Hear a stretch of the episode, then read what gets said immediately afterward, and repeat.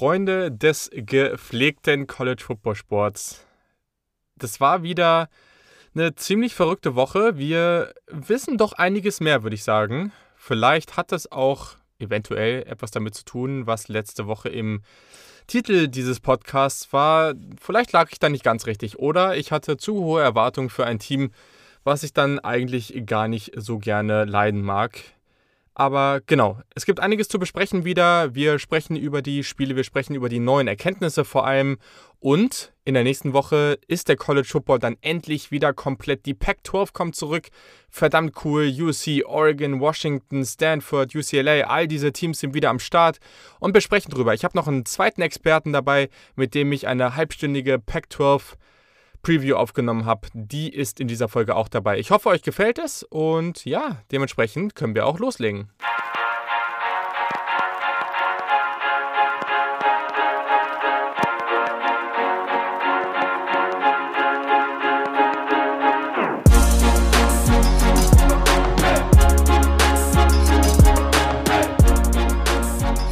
Einen wunderschönen guten Tag.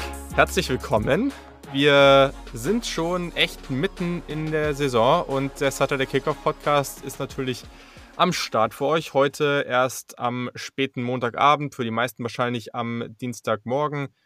Wie gesagt, es ist alles ein bisschen hin und her. Ich muss auch sagen, ich habe heute einen neuen Job angefangen. Also das macht es natürlich nicht leichter. Dementsprechend seht es mir nach, wenn das mal etwas hin und her schwankt. Vielleicht gibt es dann mal die typische Sonntagsausgabe, vielleicht mal am Montag, vielleicht mal am Dienstag. Ich denke, das ist okay für euch. Und ihr habt es im Intro ja schon gehört. Es gibt auch noch einen kleinen Add-on. Ihr werdet eine richtig schöne, also ich fand es wirklich, wirklich gut, ähm, schöne, übersichtliche, halbstündige Pac-12-Preview bekommen mit dem Sam vom Collective of Ducks. Das fand ich richtig, richtig nice. Hat mir viel Spaß gemacht. Also nochmal danke an den Sam. Und ja, ihr habt es in der, ihr habt's in der, in der, im Titel wahrscheinlich schon gesehen. Der Dennis Sikorski ist mal wieder am Start. Ich äh, freue mich sehr, dass du dabei bist. Moin. Moin Julian, ja, ich freue mich auch wieder dabei zu sein. Ja, wir hatten ja schon, gespro schon gesprochen. Das war ein bisschen Fail von meiner Seite, muss ich auch zugeben. Ich hatte irgendwie mir vorgenommen und dachte mir, ja, es wäre vielleicht ganz nice nach dem Samstag irgendwie Boston College gegen Clemson sah gerade irgendwie knapp aus und dachte mir, ja, vielleicht kann man so eine Quick Reaction direkt nach äh, Penn State, Ohio State morgens um vier noch machen. Und dann muss ich ehrlich sagen, ja, Ohio State, Penn State, auch wenn es vielleicht etwas knapper aussah, es war dann doch nicht so knapp. Ich bin dann in der zweiten Halbzeit schon verdammt müde geworden und habe irgendwie gemerkt, in dem Zustand macht das alles keinen Sinn mehr. Dann machen wir das lieber ordentlich und mit etwas mehr Vorbereitung dann Anfang der Woche. Und so ist es jetzt auch gekommen. Aber der Dennis hatte ja den, äh, das Spiel eh geguckt, also ist nicht extra dafür wach gewesen. Zumindest hattest du das so gesagt. Äh, ich nehme das jetzt mal so. ja, das stimmt voll, auch. Aber ich ja. nie anlügen, Julia. Ne?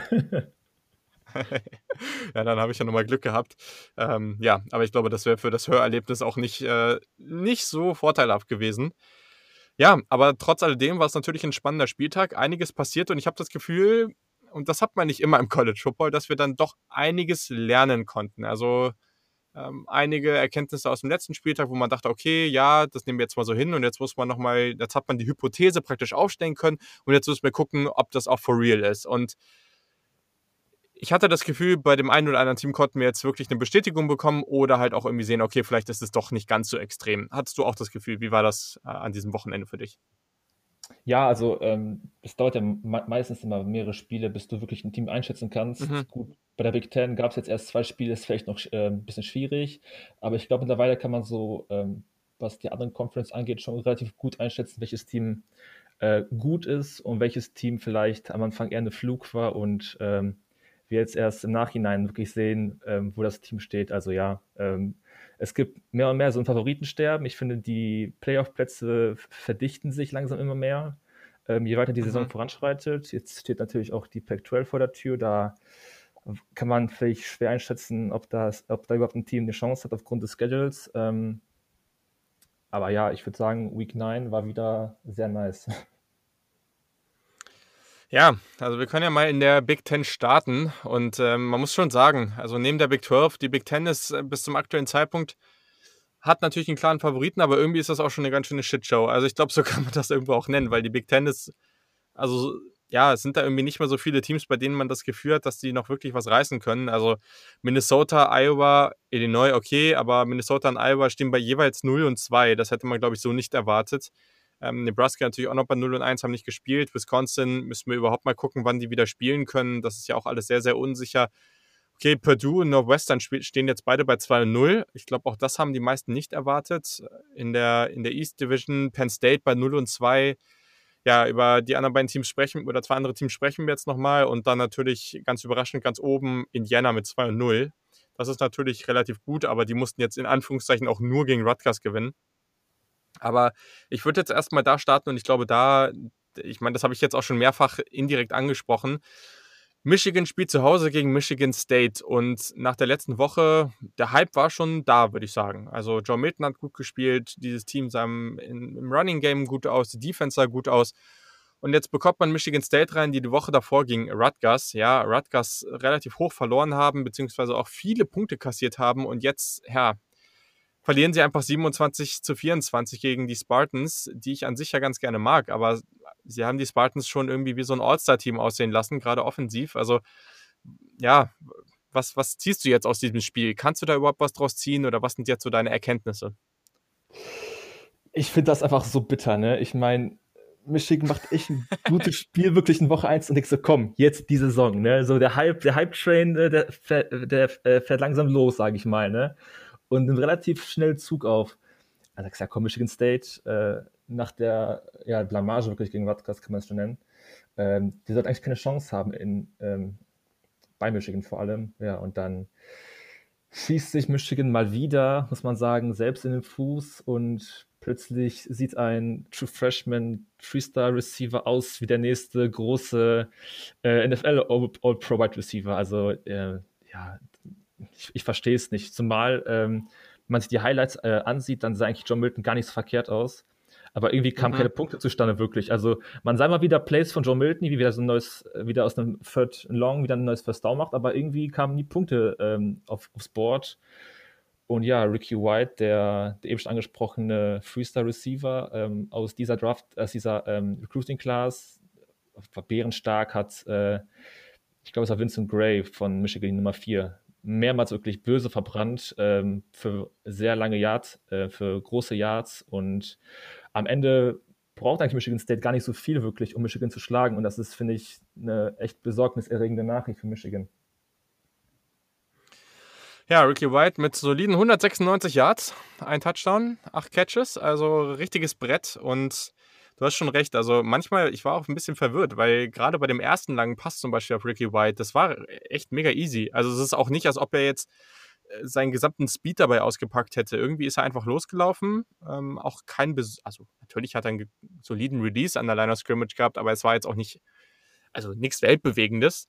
Und ja, dann läuft er mit solidem Tempo so das Feld runter und auf einmal ist er frei. Also er ist nicht mal besonders gesprintet. Es war etwas merkwürdig, aber auf jeden Fall hat Michigan es geschafft, ihn wie den nächsten Jerry Rice aussehen zu lassen. Da hast du absolut recht. Und ja, Ricky Lombardi natürlich dann auch mit ähm, Rocky Lombardi natürlich, ähm, auch mit äh, ja, der, der, richtigen Strategie wahrscheinlich. Also das war schon schlau, einfach zu sehen, okay, Michigan haben da die guten Outside-Cornerbacks gefehlt und ähm, deswegen attackiert man sie jetzt einfach mal konstant und Lombardi hat das gut gemacht, er hat den Ball gut platziert, aber er hat auch viele Würfe einfach hochgechuckt und geguckt, dass, dass sein Receiver das hinbekommt und das hat White hinbekommen ähm, ja, du hast es angesprochen. Also ich fand auch nicht, dass Joe Milton so schlecht aussah, aber gleichzeitig ist es eben auch so, das Talent ist da, aber es sollte nicht deine Strategie sein, mit Joe Milton 51 Mal zu werfen.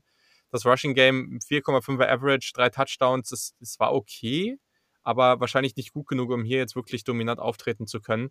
Und ich, ich, ja, also für Michigan muss man schon sagen, natürlich sind die Erwartungen jetzt ein bisschen gedämpft für diese Saison, aber ja, für Mel Tucker als Headcoach von den Spans ist das natürlich enorm. Ne? Also was ein, was ein Erfolg.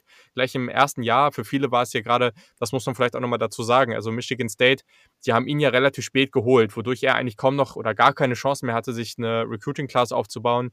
Und deswegen war das so ein bisschen Jahr Null für ihn. Also er hatte nicht wie der typische Coach direkt nach der Saison wirst du geheiert, hast einen neuen Job und kannst wenigstens ein paar Monate noch was dafür tun. Aber diese Möglichkeit hatte er nicht mehr, weil er deutlich später verpflichtet wurde. Und dadurch ist es natürlich jetzt für ihn ein ganz großer Erfolg, einfach auch kulturell da jetzt so ranzugehen.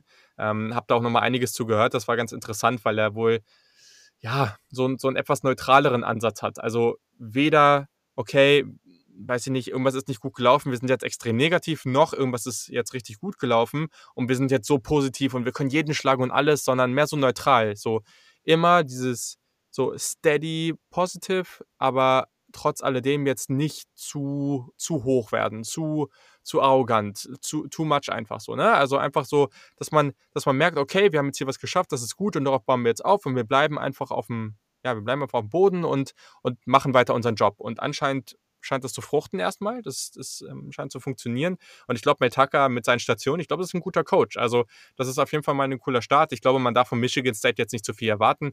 Aber ja, ich glaube, das war erstmal ein gutes Zeichen und damit ist die Saison schon sogar so ein halber Erfolg. Also, dass man gleich mal mit einem Sieg gegen Michigan startet, das ist ja auch einfach aus reiner Rivalität her schon mal eine tolle Sache.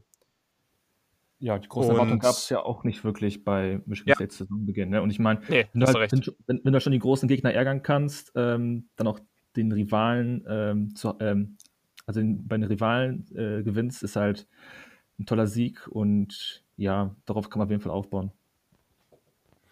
So, bei Michigan ist jetzt aber interessant. Ich habe jetzt schon gedacht, so, okay, was passiert jetzt mit Harbour? Und man könnte jetzt zum Beispiel bei Ohio State, ist jetzt so ein Fall, ne? Die sind nach dem Sieg gegen Penn State, stehen sie bis zum Michigan-Spiel eigentlich nur noch deutlich schwächeren Teams gegenüber. Das heißt nicht, dass sie alle gewinnen. Das haben wir in den letzten Jahren auch gesehen. Das kann immer mal wieder passieren. Aber sie sind klarer Favorit. Bei Michigan ist das jetzt eine etwas andere Geschichte. In der nächsten Woche treffen sie auf 2-0 Indiana. Klar, theoretisch ist Michigan noch Favorit, gerade mit 3,5 Punkten. Aber trotz alledem ist Indiana gut. Danach, wenn sie dann wieder fit sein sollten und alles funktioniert, treffen sie auf Wisconsin. Dann haben sie noch Penn State und sie haben noch Ohio State ganz am Ende des Schedules. Also entweder Michigan fängt sich jetzt und dann kann das immer noch eine gute Saison werden, weil dann am Ende, ich sag mal, wenn du jetzt außer gegen Ohio State alles gewinnen würdest, dann wären dann zu Ende der Saison sicherlich die Siege gegen Penn State, gegen Wisconsin, gegen Indiana mehr im Kopf, aber also, das ist jetzt nicht unrealistisch, dass du noch zwei, drei weitere verlierst und am Ende eine 500-Saison spielst und dann, glaube ist Harbour wirklich weg. Also, ich kann es mir irgendwie nicht anders vorstellen, oder? Ja, also wichtig wird es sein, wie, die, wie ist die Reaktion des Teams ähm, jetzt äh, beim nächsten Spiel bei Indiana, die ja 2-0 stehen und ich, ich möchte jetzt wie, wie keine bösen Geister wecken oder so, aber wenn man jetzt normal so struggelt gegen Indiana und dann auch so, ja, wenn man das knapp verliert und dann gegen Wisconsin plötzlich äh, doch schwächer spielt als erwartet und dann wenn du plötzlich 1-3 stehst, äh, ich glaube, es wäre dann ganz, ganz duster für Harbour. Ähm, ja, aber natürlich, äh, das Schedule ist nicht einfach. Ähm, ich glaube, da hat auch Spiel Ohio State deutlich einfachen äh, bis Saisonende, äh, bis es dann zum, mhm. großen, gro zum großen Spiel kommt. Ähm, ja, wie, wie, gesagt, halt, Michigan hat sich mit, de, mit, mit der Pleite wirklich keinen Gefallen getan.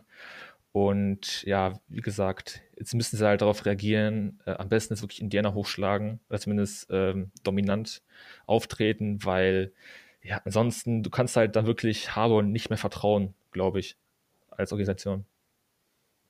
Ja, ja, gehe ich mit. Okay, dann bleiben wir nochmal ganz kurz in der Big Ten. Also ich, ich mal gucken, wie das jetzt funktioniert, aber ich dachte mir, dass man vielleicht ein bisschen mehr High-Level über die Teams spricht, um ein bisschen mehr die Erkenntnisse aus den Spielen zu ziehen. Also viele von euch haben einige der Partien ja auch gesehen.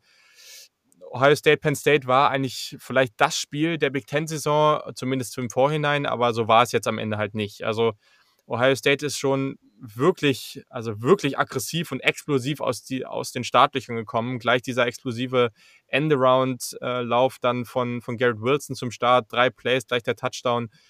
Ja, sie haben viele, sie haben Field Goals verschossen. Ohio State war nicht wirklich konsequent genug. Ähm, Penn State wurde dann auch im Spiel gelassen.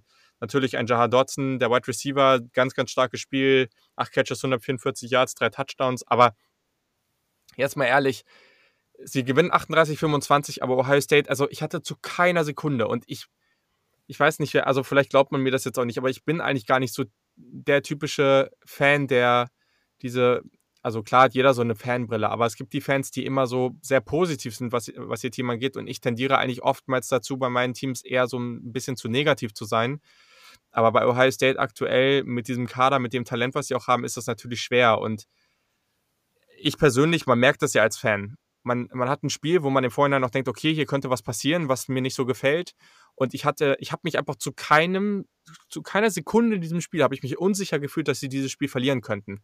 Und es hätte mich auch nicht gewundert, wenn man das Spiel so geguckt hat und den Eindruck, den man gewonnen hat, dass sie am Ende vielleicht mit 20 Punkten, 25 Punkten gewinnen. Das hätte ich jetzt auch nicht überraschend gefunden. Am Ende waren es 38. Ähm, sie verschießen am Ende noch dieses Field Goal, dann wären es 41, 25 gewesen.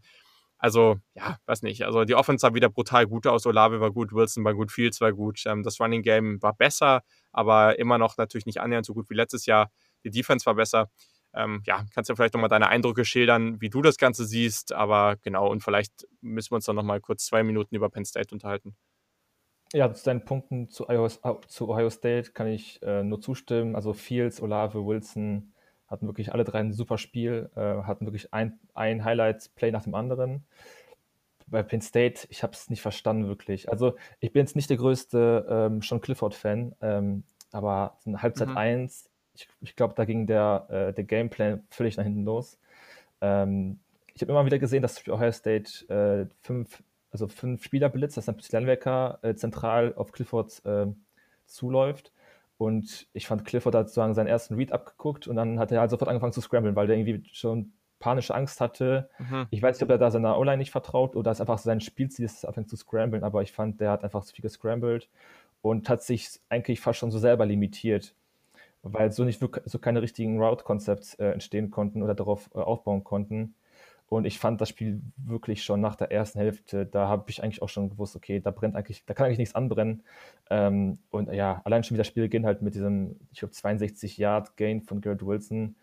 Äh, ja. Das war für mich schon so ein klarer Fingerzeig, okay, äh, vielleicht wird das doch nicht das Spiel, was wir uns alle erhoffen, sondern wird halt ein sehr dominantes. Und ja, wenn man auf den Boxscore guckt und sieht, okay, nur 13 Punkte, ist nicht viel, aber das lag halt auch wirklich mehr an äh, Jan Dodson, der wirklich äh, überragendes Spiel in der zweiten mhm. Hälfte gemacht hat und da jeden Ball runtergepflückt hat, der in seine Richtung kam, auch gegen, äh, gegen Top-Cornerback wie Sean Wade. Mhm. Äh, ja, aber ja, ich finde Penn State wirklich die Saison enttäuscht, äh, ziemlich. Und Ohio State, ich glaube, diesmal wirst du die nicht mehr hinter Michigan ranken in dem APP-Poll. Nee, auf keinen Fall. Also, aber das hat ja auch andere Gründe gehabt, auf jeden Fall. Also, ähm, hat einfach nur damit zu tun gehabt, gegen welche Teams sie am Anfang gewonnen haben.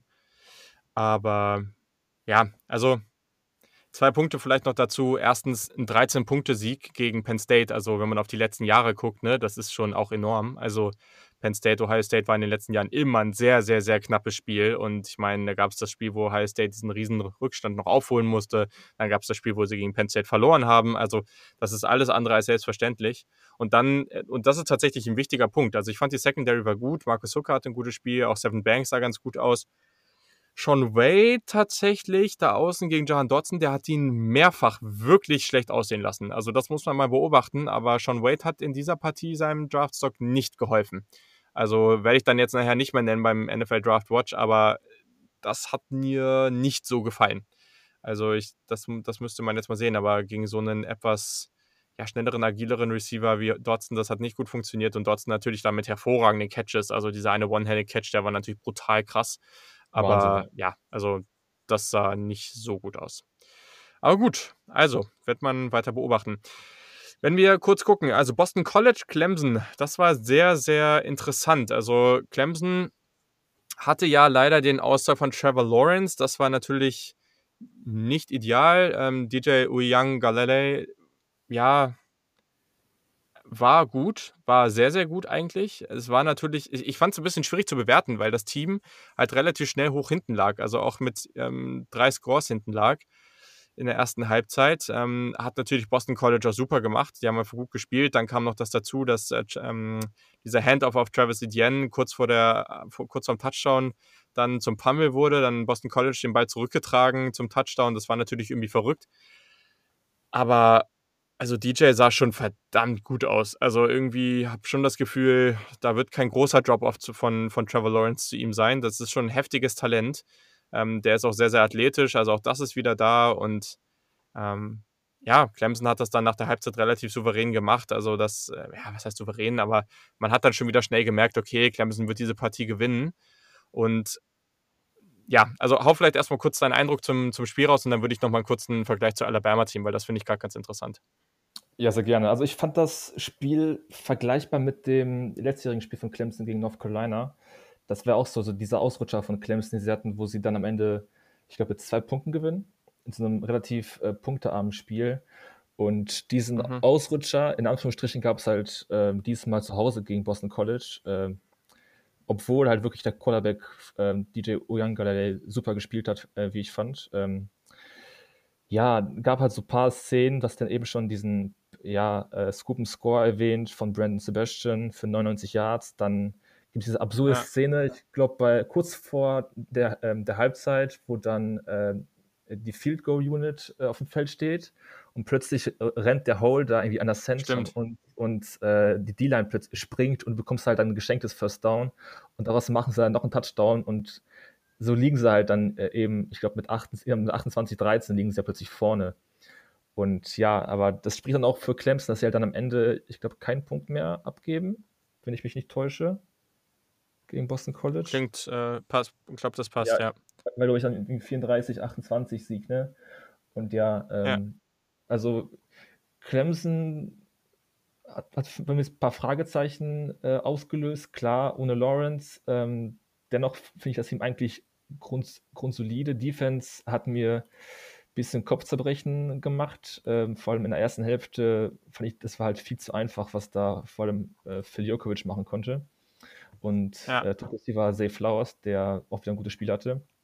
Aber halt dann der zweiten Hälfte haben sie mal den, den Turbo angeschmissen bei Clemson und ja, am Ende noch dieses, äh, dieses tolle Play von äh, Five-Star Defensive Tackle ähm, Brian Breezy. Brian Breezy, ja. ja.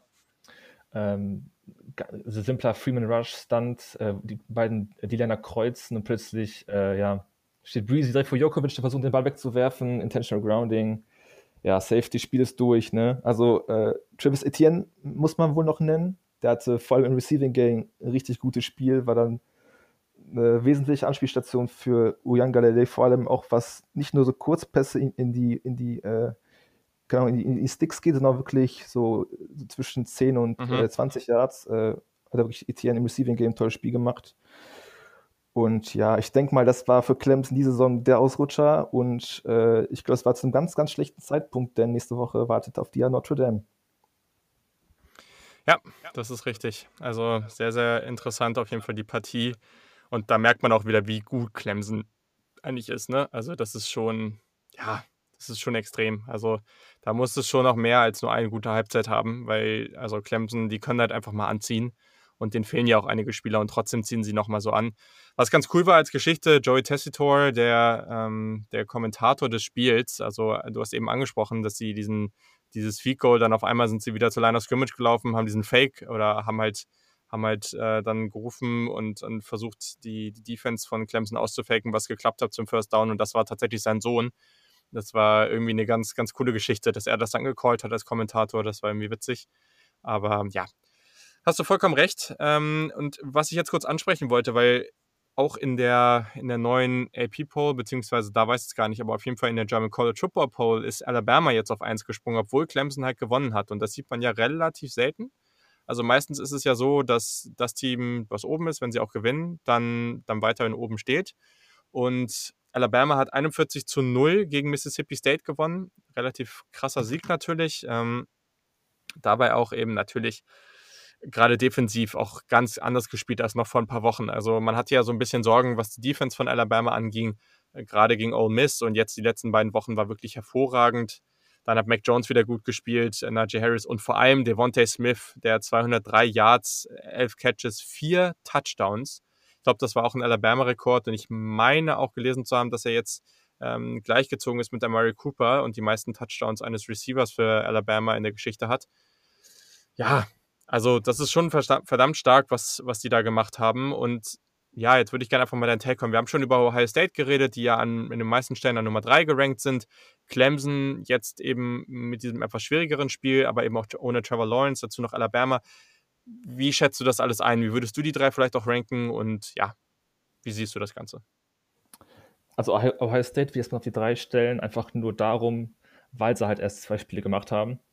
Ja, ähm, ja. Und bei Alabama und Clemson ist es Ja, es ist schwierig. Ich finde es auch ein, ein Cointoss wirklich. Ich meine, Mississippi State war jetzt auch wirklich echt gar nicht gut, äh, nachdem sie halt das erste Spiel gewonnen haben. Danach waren sie wirklich richtig schlecht und ja, Blowout in Alabama. Ähm, ich, ich, also ich, ich will jetzt nicht klagen, wenn jetzt Clemson immer noch an 1 wäre, allein deshalb, dass man halt ohne seinen Starting Quarterback und äh, mit einem starken Comeback in der zweiten Hälfte noch das Spiel dreht. Äh, ich glaube, das sind auch schon gute äh, Argumente dafür, an 1 zu bleiben. Aber wenn man auch auf Bamas Schedule guckt, jetzt im Nachhinein, äh, Texas A&M äh, sieht doch besser aus als gedacht, ähm, als, als, als, zu Beginn der Saison. Und äh, Georgia hat man auch schon geschlagen, also zwei Top-10-Teams. Und ja, dass man, wenn man dann eins sieht, ist für mich fein. Äh, bei Bama ist ja nach der Verletzung von Jalen Waddle, äh, hat man gesehen, okay, das Team ist auch ohne ihn dominant. Und ja, Devonta Smith, was eben schon angesprochen, richtig gutes Spiel. Es ist halt in Ordnung. Also ähm, ich kann mir vorstellen, dass es nach Notre Dame, nach nächster Woche, das wieder äh, switchen könnte, falls äh, Clemson mhm. gewinnt. Und ja, ich denke mal, dass man jetzt Clemson auf zwei setzt, einfach nur weil Lawrence nicht gespielt hat. Ja, das ähm, ja, kann, kann durchaus sein. Also es ist, äh, ja, finde es ganz schwierig, aber ich glaube, in den nächsten Wochen werden wir dann nochmal einiges lernen. Clemson jetzt mit einer schweren Partie und äh, ja, das sind natürlich dann so die Dinge oder die, die Wochen, die uns dann noch mehr lernen lassen und die dabei auch ganz, ganz wichtig sind. Kurz in die Big 12 geguckt, da ist natürlich auch wieder einiges passiert und Texas konnte tatsächlich gewinnen gegen Oklahoma State. Das ist irgendwie, ja, also das ganze Spiel ging in Overtime, obwohl Oklahoma State fünf Turnover hatte und Texas null. Also ich frage mich, wie das möglich ist. Das ist schon, schon irgendwie heftig. Spencer Sanders, ja, mit seiner Athletik macht er natürlich schon einen Unterschied für das Team, aber gleichzeitig war Texas natürlich dann auch ja, ganz gut, aber gab auch einige fette Plays. Also Jameson, der, der 100-Yard-Return war natürlich ganz, ganz wichtig. Am Ende war dann Sam Ellinger wieder gut. Ähm, ich glaube, Joseph Osai war auf jeden Fall Player of the Game. Also krasses ja. Biest, der Typ. Also ich glaube, der spielt sich so langsam echt äh, in, ja, der spielt sich langsam in die First-Round-Debatte oder wenn er da nicht schon lange ist. Also das ist, das ist wirklich, wirklich heftig. Seine Statline 12 Tackles, 6 Tackles for Loss und 3 Sacks. Das musste er erstmal so bringen. Er hatte unter anderem auch noch einen Forced Fumble und einen Fumble recovered. Äh, ja, also brutal stark. Und ich frage mich, was das jetzt halt für die Big 12 für dich bedeutet, weil ich hatte vor dem Spiel gesagt, okay, wenn Oklahoma State verliert, dann haben wir kein ungeschlagenes Team mehr in der Conference. Gleichzeitig, wenn sie gewinnen, dann könnte das das Aus für Tom Herman bedeuten. Das war es jetzt nicht, sie haben gewonnen. Aber die Big 12, also ja, also ich habe jetzt, glaube ich, sogar gehört, dass Oklahoma mit, hat natürlich auch viel mit dem restlichen Schedule zu tun, aber Oklahoma jetzt irgendwie wieder der Favorit ist, das Ganze am Ende dann doch noch für sich zu entscheiden. Und also Oklahoma war natürlich ganz gut diese Woche, aber aktuell stehen sie halt auch nur mit 3 und 2 in der Conference da, 4 und 2 Overall, hm, Overall Bilanz. Also Iowa State hat innerhalb der Conference 4 und 1, Kansas State hat 4 und 1, Oklahoma State hat 3 und 1, Oklahoma hat 3 und 2, Texas hat 3 und 2, West Virginia auch. Das ist ja, ganz, ganz schwer einzuschätzen und die Big 12, man merkt auch, die, ja, die schlagen sich alle gegenseitig und so richtig eine Chance hat am Ende keiner national eine Rolle zu spielen. Oder wie siehst du das? Das hast du eigentlich am Ende ganz gut auf den Punkt gebracht. Ähm, also so ein kleines Haifischbecken, wo dann wirklich jeder so jedem noch so hier ein, hier ein mhm. Win und dann Win äh, klaut. Und damit hast du halt von mir aus fünf, sechs Teams, die halt den gleichen Rekord haben und am Ende halt keiner in die Playoffs kommt. Ähm, und ja, Oklahoma State fand ich schade, dass sie verloren haben, weil ich glaube, das war wirklich noch das einzige Team, das gute Chancen hatte, äh, sich und noch unter die Top 4 zu qualifizieren mit der Pleite gegen Texas, auch wie sie verlaufen ist, ist man jetzt erstmal wieder weit davon weggerückt. Und ja, natürlich soll man noch abwarten, wie die anderen äh, Conferences sich jetzt noch entwickeln, ob da noch ein paar andere Teams ähm, weiter strugglen. Ähm, aber für mich war es erstmal das mit der Big 12. Also ich glaube nicht, dass da ein Team in die Playoffs kommt. Und ja, es ist halt sehr, sehr ausgeglichen. Viele gute Teams, ein ganz schlechtes mit Kansas. Ähm, mhm. Ja, Mund abputzen nächstes Jahr, gucken, wo da die Big 12 steht. Ich glaube, für diese Saison war es das erstmal.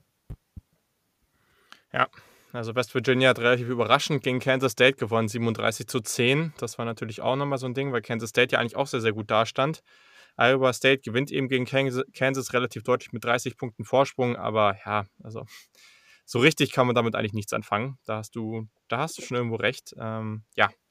Und dann, ja, wieder so eine persönlich natürlich nicht ganz so schlimm, aber schon irgendwo auch enttäuschend. UNC, ja, wir hatten so gewisse Hoffnung, oder ich hatte halt hohe Hoffnung und die Niederlage neulich war schon unnötig, aber jetzt verliert man halt gegen Virginia 44, 41. Man liegt dann relativ schnell, beziehungsweise Mitte drittes Viertel. Also vor der Halbzeit war es noch 2020, 2020 dann kam dieser Muffed Punt, also den Punt nicht gefangen. UVA, also Virginia nimmt, übernimmt schnell die Führung und Mitte drittes Viertel steht es dann schon 41 zu, zu 20. Da hatte Howell einen Fumble und ja, danach kommen sie wieder zurück. Also Sam Howell auf Diami Brown, das war eine enorme Connection. Das war richtig heftig, was da abging. Aber das hat halt irgendwie auch nicht mehr gereicht am Ende der Fake Punt von Virginia und das war dann das First Down zum Sieg. Und Brandon Armstrong war zwar gut, aber ja, also was halten wir jetzt von North Carolina? Jetzt, jetzt die zweite Niederlage. Ist das immer noch eine, also eine gute Entwicklung und eine Saison, wenn sie jetzt noch ein paar Spiele gewinnen, bei der man sagt, okay, das konnte man so erwarten und das ist zwar nicht herausragend, aber es ist immer noch gut, oder ist das jetzt wirklich enttäuschend für dich?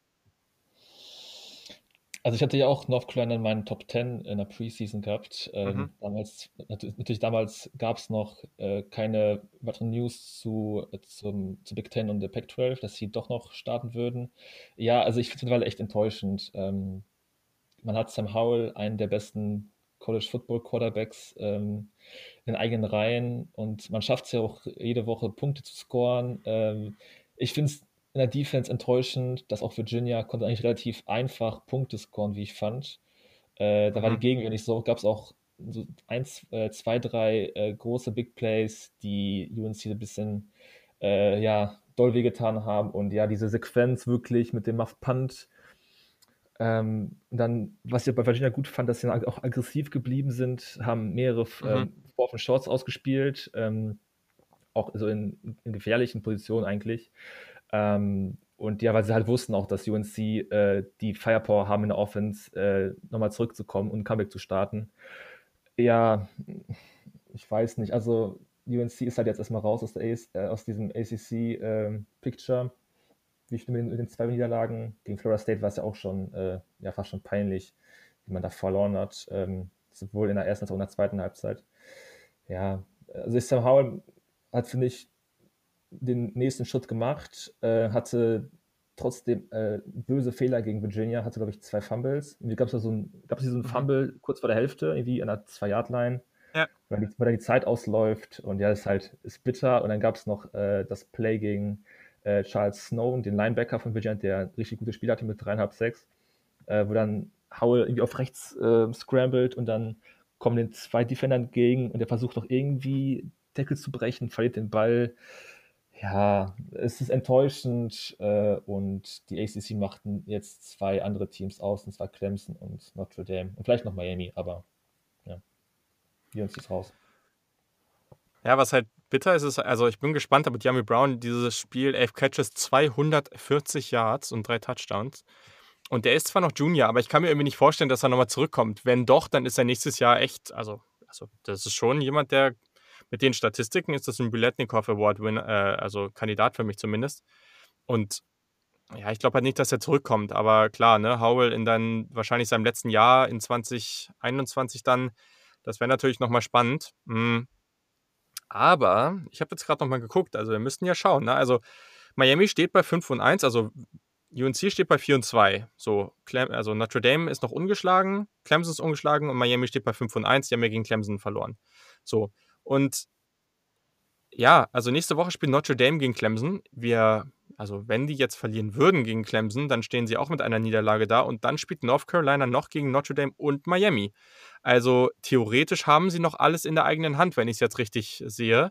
Sie dürfen natürlich keine anderen unnötigen Niederlagen haben. Sie spielen dann noch gegen Duke nächste Woche in, ja, große Rivalität gegen Duke. Ähm, und dann noch Wake Forest und am Ende dann gegen Western Carolina im letzten Spiel. Also das ist dann so ein, ja, also das sollte relativ easy sein.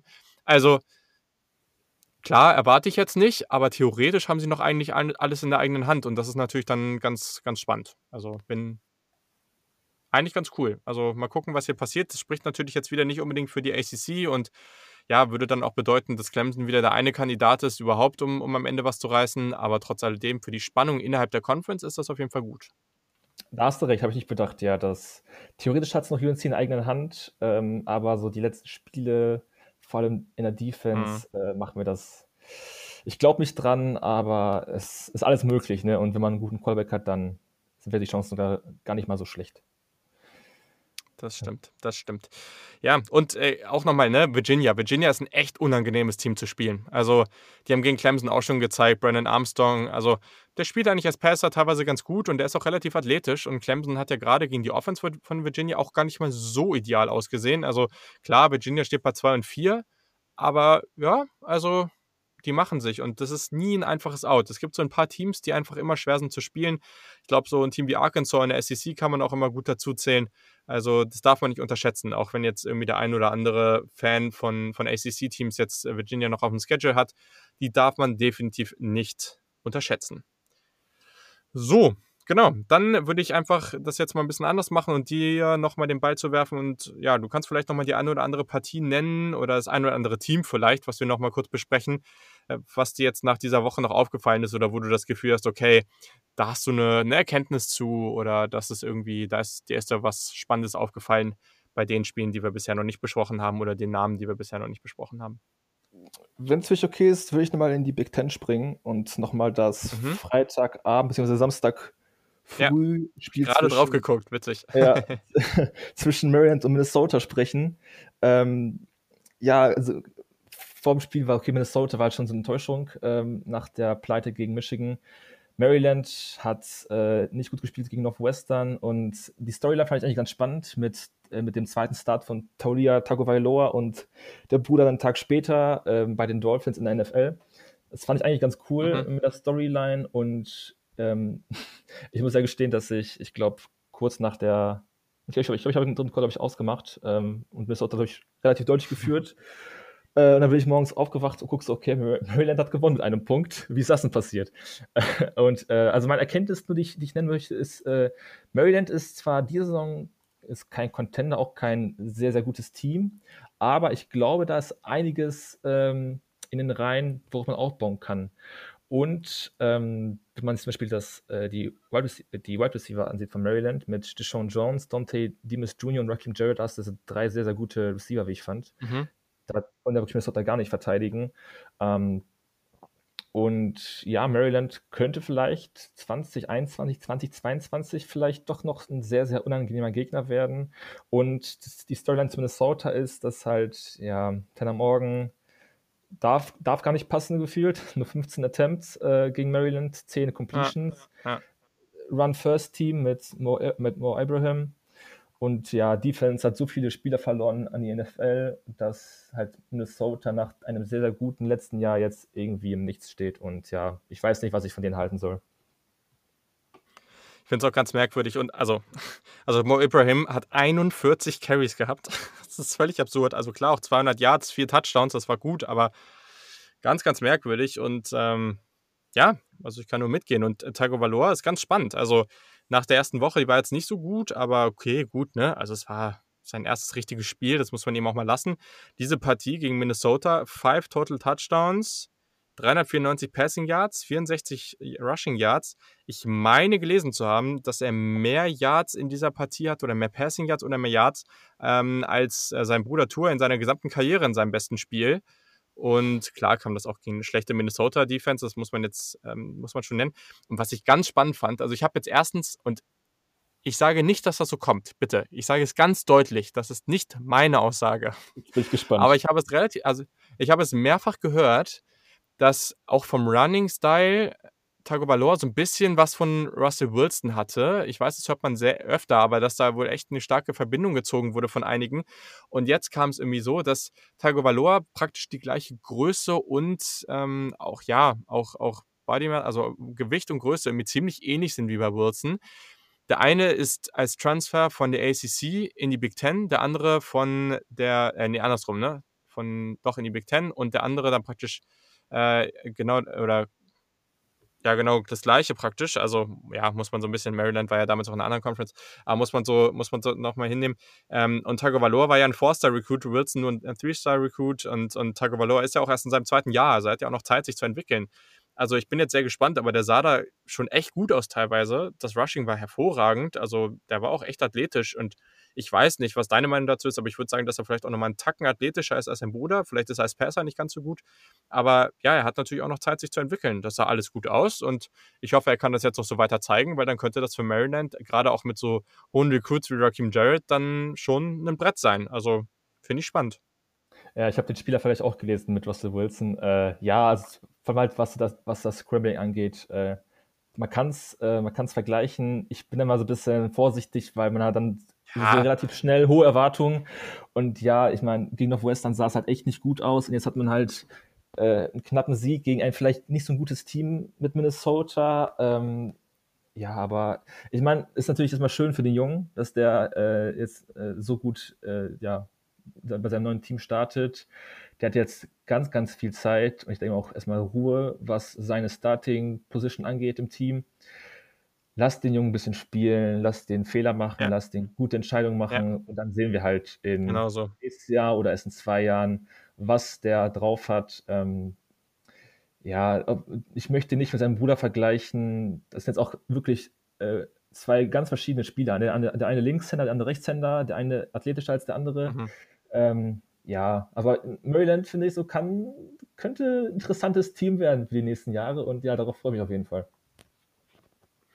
Ja, gehe ich voll mit. Also wie gesagt, ne, ich, ich, das fand ich nur interessant, dass da Leute so drüber geredet haben. Ich gehe da erstmal nicht mit. Das ist auch völlig übertrieben, dem ja jetzt gleich diese Erwartungen aufzubürden. Aber von der Sache her finde ich spannend. Ich glaube, das wird ein sehr, sehr interessantes Prospect und mal gucken, wozu er sich machen kann. Er hat natürlich und das muss man auch einfach mitsehen. Ne? Also er hat ja ganz andere Spieler um sich. Tour hat natürlich extrem krasse Receiver bei Alabama gehabt. Also der musste halt einen kurzen Slant zu Henry Rux werfen und der ist das Ding halt bis in die Touchdown gesprintet oder bis zum Touchdown gesprintet.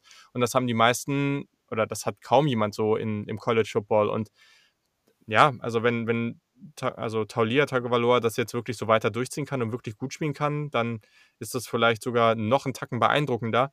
Aber es das heißt natürlich auch nicht, dass er das Prospekt ist. Also ich glaube, das muss man einfach weiter beobachten und da hast du sehr passende Worte doch auf jeden Fall gefunden. Ja, sonst weiß gar nicht. Also ich glaube, zu Cincinnati kann man vielleicht noch sagen, die haben gegen Memphis hoch gewonnen und das war sehr, sehr beeindruckend, gerade defensiv hervorragend und die sind for real. Also ich bin mal gespannt, wie es weitergeht, aber wenn sie jetzt, und die haben ja noch ein paar schwere Spiele auf dem Schedule, also wenn die jetzt so weitermachen und bei allen, in allen anderen Conferences, und die Pac-12 kommt ja natürlich noch, aber ich sag mal so, wir haben in der ACC und in der Big 12, also ACC, ne Quatsch, ähm, doch in der ACC hinter Clemson und in der Big 12, auch in, in der Big 10 dahinter ist eigentlich schon relativ klar, dass da jetzt nichts großartig Tolles mehr ist, aber in diesen beiden Conferences nur Teams mit irgendwie zwei Niederlagen oder mehr und auch wirklich nicht so besonders beeindruckend. Und die Pac-12 äh, macht einen ähnlichen Eindruck. Oregon, UC und Co. spielen nicht auf dem Level. Ich finde das nicht mehr so unrealistisch mit Cincinnati im Playoff. Also, die spielen so gut und die spielen vor allem auch so gute Defense. Ich würde es eigentlich ganz gerne sehen. Ich weiß nicht, wie realistisch es ist, aber ich habe das Gefühl, dass Cincinnati zum aktuellen Zeitpunkt, wahrscheinlich verlieren sie jetzt nächste oder übernächste Woche, aber ich habe das Gefühl, dass sie zum aktuellen Zeitpunkt eins der realistischsten Group of Five Teams sind, um wirklich mal einen Playoff-Platz zu bekommen. Ja, zumal, ähm, ja, wie du eben schon gesagt hast, wir haben aktuell nicht dieses Team 4. Ich meine, Notre Dame hat wieder eigentlich relativ dominant gewonnen, äh, aber ich, ich kann Notre Dame überraschenderweise nach, was waren das jetzt, glaube ich, mittlerweile, acht, nee, sechs, sieben Spielen, die sie hatten, immer noch wirklich kaum mhm. einschätzen. Mhm. Ich weiß nicht, ich weiß nicht, was Notre Dames Identität ist wirklich.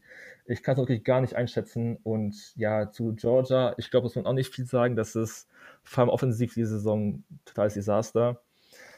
Ähm, ja, und warum soll da nicht Cincinnati äh, die Chance bekommen? Zumal sie halt auch gute AAC, äh, AAC-Teams äh, besiegen. Wir haben SMU geschlagen, Memphis ist nicht verkehrt, Army geschlagen, sie spielen auch gegen UCF. Ähm, ja, die Defense ist eben schon erwähnt, ähm, fand ich top, was sie gespielt haben. Und ja, ähm, fand ich sehr überzeugend und Desmond Ritter hatte auch ein sehr gutes Spiel, ich fand, gegen Memphis. Ja, mhm. ich würde es mir wünschen, wirklich für Cincinnati, dass sie zumindest äh, in der näheren Discussion sind, was ähm, den vierten Spot angeht, Richtung Ende der Saison. Ja, sehr, sehr gut. Perfekt. Cool. Ja, dann äh, kurz zum NFL Draft Watch. Wer war denn oder ein, zwei Spieler, die dich beeindruckt haben und bei denen du das Gefühl hast, dass es klar Stock up ist für die, für die Jungs? Ja, in der Defense hast du eben schon Joseph Osai äh, erwähnt von Texas. Ähm, was man so aktuell liest und auch wenn man sich jetzt schon Mockdrafts äh, ansieht, ja, ich weiß, man soll es eigentlich mhm. lassen, weil äh, da noch einiges passieren kann bis zum, wirklich, zum eigentlichen NFL-Draft. Ähm, aber so, man, man, sagt ja, zumindest habe ich das gehört, dass die, dass die Edge-Klasse die Saison ähm, in der Breite eigentlich recht gut ist. Ähm, man hat äh, an der Spitze den, den Defensive End von Miami, dessen Namen ich gerade vergessen habe ähm, der geopt-outet ist. Ähm, ja, ich guck, egal, wie auch immer. Auf jeden Fall, ähm, Osai mit der Begegnung gegen Oklahoma State, gegen ein sehr gutes, geranktes Team, hat der Meinung auf jeden Fall Stock up. Und in der Offense kann man auch ähm, den Bama-Receiver nennen, du eben erwähnt hast, äh, mit Smith. Also, mhm. ja, das sind so die Spieler, die ich erwähnen würde erstmal. Ich habe gerade äh, halb gepennt hier. Äh, Mainz Gregory Rousseau, ne? Oder wen? wen ja, genau, Rousseau, ja, irgendwas Französisches ja. war das, ja. genau, Rousseau. ja, nee, sorry, ich war gerade irgendwie äh, abgelenkt. Was man nicht sein sollte. Ja, cool. Ich, also ein paar Spieler, die ich mir noch aufgeschrieben habe, natürlich Osai, hast du schon richtig gesagt, Jamie Brown haben wir eben schon angesprochen. Ich glaube, als Deep Threat ist das ein ganz, ganz spannender Spieler, der macht das gut. Zach Wilson ist ganz interessant momentan, weil dieser Hype, der steigt immer weiter und weiter. Und also, das ist sehr, sehr interessant. Also, mittlerweile scheint es auch irgendwie ziemlich Konsensus zu sein, was ich gut finde, dass er ein First-Round-Quarterback ist. Ich glaube, das wird man in den nächsten Wochen nochmal genauer beobachten müssen. Ähm, BYU spielt ja auch gegen Boise State. Das ist dann nochmal interessant. Er hat halt eben nicht ganz die Konkurrenz, aber jetzt mal realistisch gesehen, es gibt genug Quarterbacks, ähm, vor allem die Carsten Wentz dieser Welt, die fast gar keine Konkurrenz hatten am College. Also, ja, man muss, man muss das mal weiter beobachten, aber ich finde das gut, die Entwicklung von Zach Wilson, auch einfach von Draft, Twitter und der Draft-Welt, wie sie Zach Wilson sehen. Kadarius Tony, ähm, Florida haben wir jetzt nicht angesprochen, hat einen sehr, sehr überzeugenden Sieg, auch defensiv jetzt mal gut und Tony hatte zwei Touchdowns für Florida und mal wieder unglaublich beeindruckende Contact Balance, ganz, ganz stark und deswegen, also ich bin sehr, sehr interessiert daran, wo der dann geht am Ende, weil ich glaube, das könnte echt ein Gamebreaker werden und jemand, der einfach vielleicht nicht so jemand, der so konstante Catches hat, nicht so der Typ, ähm, ich sage mal, wie so ein Garrett Wilson momentan für Ohio State ist, der jetzt auch wieder elf Catches hatte. Vielleicht nicht so ein Typ, aber jemand, der immer wieder Highlight-Plays einstreuen kann. Genau. Ich glaube, Penn State Junior, ähm, Wide Receiver John Dodson, der hat sich auf jeden Fall, hat, ja, hat sich auf jeden Fall einen Gefallen getan und, und war, war echt gut und könnte ich bin mal gespannt, ob er dieses Jahr schon ein Kandidat ist, ob er schon rausgeht. Aber ich denke, wenn er noch ein, zwei solcher Leistungen bringt, dann wird er auf jeden Fall gedraftet. Und als letztes möchte ich gerne noch äh, mal auf der defensiven Seite des Oklahoma State Safety Duo ähm, aus Trey Sterling und Kobe Havel-Peel nennen, weil die spielen echt dominant und das sollten durchaus relevante Draft Prospects sein. Also das hat mir echt gefallen, was die gemacht haben. Und ich glaube, da bin ich nicht der Einzige. Ja, kann genau. ich unterschreiben. Genau. Sonst, äh, ja, hier vielleicht noch ein paar ganz witzige Statlines des Spieltages. Auch wie immer wieder der Hinweis, das ist äh, nichts, was ich mir hier alles ausgedacht habe. Äh, viel kommt auch von The Athletic, aber ähm, ich trage das dann immer so ein bisschen zusammen. Und wie gesagt, also die von euch, die auch mehr Interesse haben an all diesen Geschichten, The Athletic lohnt sich auf jeden Fall mega. Ähm, guckt auf jeden Fall rein und holt euch mal so ein Abo. Also gibt es auch immer wieder Podcasts von The Athletic, die man umsonst hören kann. Ähm, über Apple Podcasts und so weiter gibt es dann auch immer wieder Angebote, wodurch ihr so ein ganzes Jahr für unglaublich wenig Geld bekommt. Also macht das auf jeden Fall mal. Und genau, also ja, eine Statistik, die ich da vorher selber nochmal rausgeguckt hatte. Also Iowa State Running Back Brees Hall, ich hatte den ja schon öfter erwähnt und der hat halt schon wieder 185 Rushing Yards und zwei Touchdowns gehabt. Insgesamt neun Touchdowns, über 900 Yards dieses Jahr schon. Das ist unglaublich beeindruckend, was der macht. Ganz, ganz stark und so wichtig für ähm, Iowa State. Dann Travis Etienne, hast du eben schon erwähnt. Er ist mit diesem Spiel der neue ACC All-Time Leading Rusher geworden.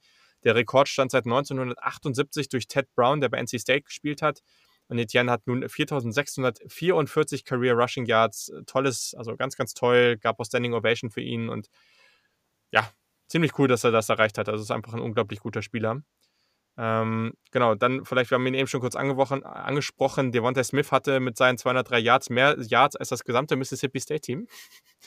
Und ähm, passend dazu, und das muss man vielleicht auch sich nochmal reinziehen. Also klar, Alabama gewinnt deutlich gegen Mississippi State und, und äh, Mississippi State war nicht gut, aber Head Coach Mike Leach hat noch nie in seiner Karriere, nicht als Head Coach, nicht als Assistant, nie, nie, nie zu null verloren in seiner Karriere. Das muss man sich mal reinziehen. Das ist ein Coach, der war offensiv immer extrem stark und deswegen Natürlich kann man sehen, okay, das war ein deutlicher Sieg und das war auch so erwartet, aber es gibt so ein paar Dinge, die darf man dann auch nicht for granted nehmen, dass so ein Team wie Alabama das jetzt schafft. Also das finde ich jetzt auch nochmal, das ist nochmal was, das muss man nochmal so ausdrücken. Ohio State Quarterback Justin Fields, haben wir schon gesagt, war wieder sehr, sehr gut und der hat diese Saison genauso viele Total Touchdowns, wie er Incompletions hat, nämlich sieben äh, in zwei Spielen und ja, er ist einfach sehr, sehr akkurat und er ist sehr, sehr effizient bisher. Das ist brutal beeindruckend, was er macht. Das hätte ich so auch nicht erwartet, dass er nochmal einen Schritt nach vorne macht. Aber das war auch letztes Spiel wieder sehr, sehr gut. Dann UCF hat nach dem Sieg gegen Houston 652,5 Yards pro Spiel. Den Rekord für die höchste Anzahl an Yards pro Spiel hält das 1984er Team von Mississippi Valley State. Das hat mit einem gewissen Jerry Rice im Team gespielt. Und ja, bisher hat UCF da mehr. Also die haben die Chance, dieses Jahr diesen Rekord zu brechen. Und diese Offense ähm, ist rund um Dylan Gabriel einfach brutal explosiv. Also ganz, ganz spaßig und ich bin mal gespannt, wie das weitergeht. Dann vielleicht noch eine ganz witzige Statistik. Der Staat Indiana ist aktuell 10 und 0 im College Football. Indiana, Purdue und Notre Dame haben noch nicht verloren. Und eine kleine Underdog-Story zum Ende. San Jose State, ein sehr, sehr kleines FBS-Programm, steht das erste Mal seit 1987 bei 2 und 0. Ein toller Erfolg. Sehr schön. Genau, so. Glückwunsch. Ja, ziemlich cool. Ziemlich cool. Genau. Also, ähm, ja, Offensive und Defensive Player of the Week. Also, weiß ich nicht, ob da jetzt noch großartig was Neues kommt, aber wen hättest du denn da? Boah, äh, ja, ähnliche Spieler würde ich sagen. Ne? Ich glaube, wir haben schon ein paar, paar Gamebreaker äh, eben schon erwähnt. Äh, ich nenne ja. gerne mal Chris, Chris Olave, den hatten wir, ich glaube, in einer Preseason mal in so einem ja, äh, Scouting-Trip ähm, mhm. bei Zoom besprochen. Ähm, der, der war ja schon vorbekannt als guter Route Runner. Ich fand den auch wieder stark äh, gegen Penn State, die zwar nicht so gut covern konnten, aber ja, macht, ja, macht sehr viel Spaß. Äh, ich weiß, dass du ihn auch sehr, sehr magst als, äh, als neutraler äh, Beobachter des Spiels. Äh, ja, also. Mhm. ja, äh, genau. Also, ja, ich will jetzt auch keine weiteren Spiele noch nennen, weil ich glaube, die Wesentlichen wurden schon genannt, was es angeht. Ja, genau. Also ich glaube, ja, das wäre irgendwie falsch, jemand anders als äh, Joseph Osias Defensive äh, Player of the Week zu nennen. Also das, dazu war der zu krass. Und auch wenn es ein paar Spieler, ein paar Receiver gab, die noch heftigere Statistiken hatten, Diami Brown, Devonta Smith und Co., ich würde mal Ricky White, den Wide right Receiver of Michigan State, nehmen, weil der war so wichtig für diese Partie. Das war ganz beeindruckend. Und deswegen wäre auch mein Biggest Win of the Week äh, Michigan State. Also ich glaube, dass es für den College Football gesamt jetzt nicht so unglaublich beeindruckend oder nicht so relevant, aber ich glaube, für dieses Programm war das und für Mel Tucker, den Head Coach, war das ganz, ganz wichtig und das darf man auch mal gerne hervorheben und deswegen ist das mein Sieg der Woche. Hast du vielleicht einen anderen Kandidaten? Äh, hm. Ja, ich würde vielleicht noch Texas in den Raum werfen. Aber mhm. einfach nur allein schon deshalb, ja. weil, die, weil die halt einfach die Division wieder kaputt machen. Also ich kann nicht die Division kaputt machen, aber die Conference kaputt machen, aber äh, ja, die, die tun halt äh, einem top gerankten, ich glaube, die waren an Nummer 6, oder? Oklahoma State ähm, vor der Woche. Ich glaube, tun ja. wirklich jetzt äh, mit, dem, mit der Niederlage richtig weh und ja, Sam Ellinger, ja, nee, Sam Ellinger sagt aber nichts mehr. okay. Sehr, sehr gut. Ja, perfekt, cool dann wünsche ich euch ganz, ganz viel Spaß, denn kurz bevor wir jetzt gleich noch die Spiele tippen, also wir gehen natürlich gleich auch nochmal kurz durch die Spiele, aber hört ihr jetzt erstmal die Pac-12 Preview, halbe Stunde wirklich geballtes Pac-12 Wissen. Gibt auch noch die Picks am Ende, also einmal zum Spieltag, aber auch Picks zum, zur Conference, also wer ähm, kommt ins Championship Game, wer gewinnt die, Champ ähm, die Championship, wer, ja, wer gewinnt die Conference so. Und ich fand es wirklich cool. Also der Sam von Collective of Ducks, also Ducks Germ at Ducks Germany ähm, auf Twitter und ihr könnt das auch nochmal in den Show Notes finden. Lohnt sich auf jeden Fall. Wer Oregon nur annähernd cool findet oder interessant findet, lohnt sich auf jeden Fall, denen zu folgen, weil ja, es ist eine ziemlich coole Geschichte und es gibt immer wieder interessante Berichte auch von denen dann zu den einzelnen Spielern. Ich glaube, Oregon ist auch ein Team, was man weiterhin verfolgen sollte oder muss eigentlich. Und warum, das werdet ihr in dieser, in dieser kleinen Preview auf jeden Fall erfahren. Also ich wünsche euch ganz viel Spaß dabei.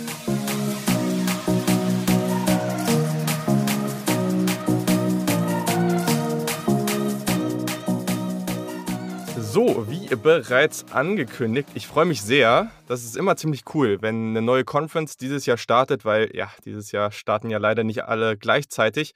dann einen wirklichen Experten dazu am Start zu haben. Und das ist jetzt auch in dieser Situation der Fall. Ich habe den Sam am Start, der leitet den Account der Collective of Ducks at, at Ducks Germany. Ich verlinke sein persönliches Profil und das Profil der Ducks natürlich in den Show Notes. Und ja, ziemlich cool, dass du am Start bist. Moin Sam. Morgen, danke für die Einladung.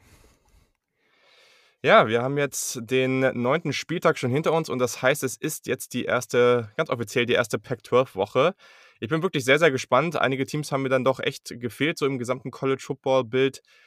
Ist schon irgendwie was anderes, ohne entweder jetzt den einen oder anderen sehr, sehr frühen Pac-12 Kickoff oder natürlich Pac-12 After Dark, wie es so schön gesagt wird.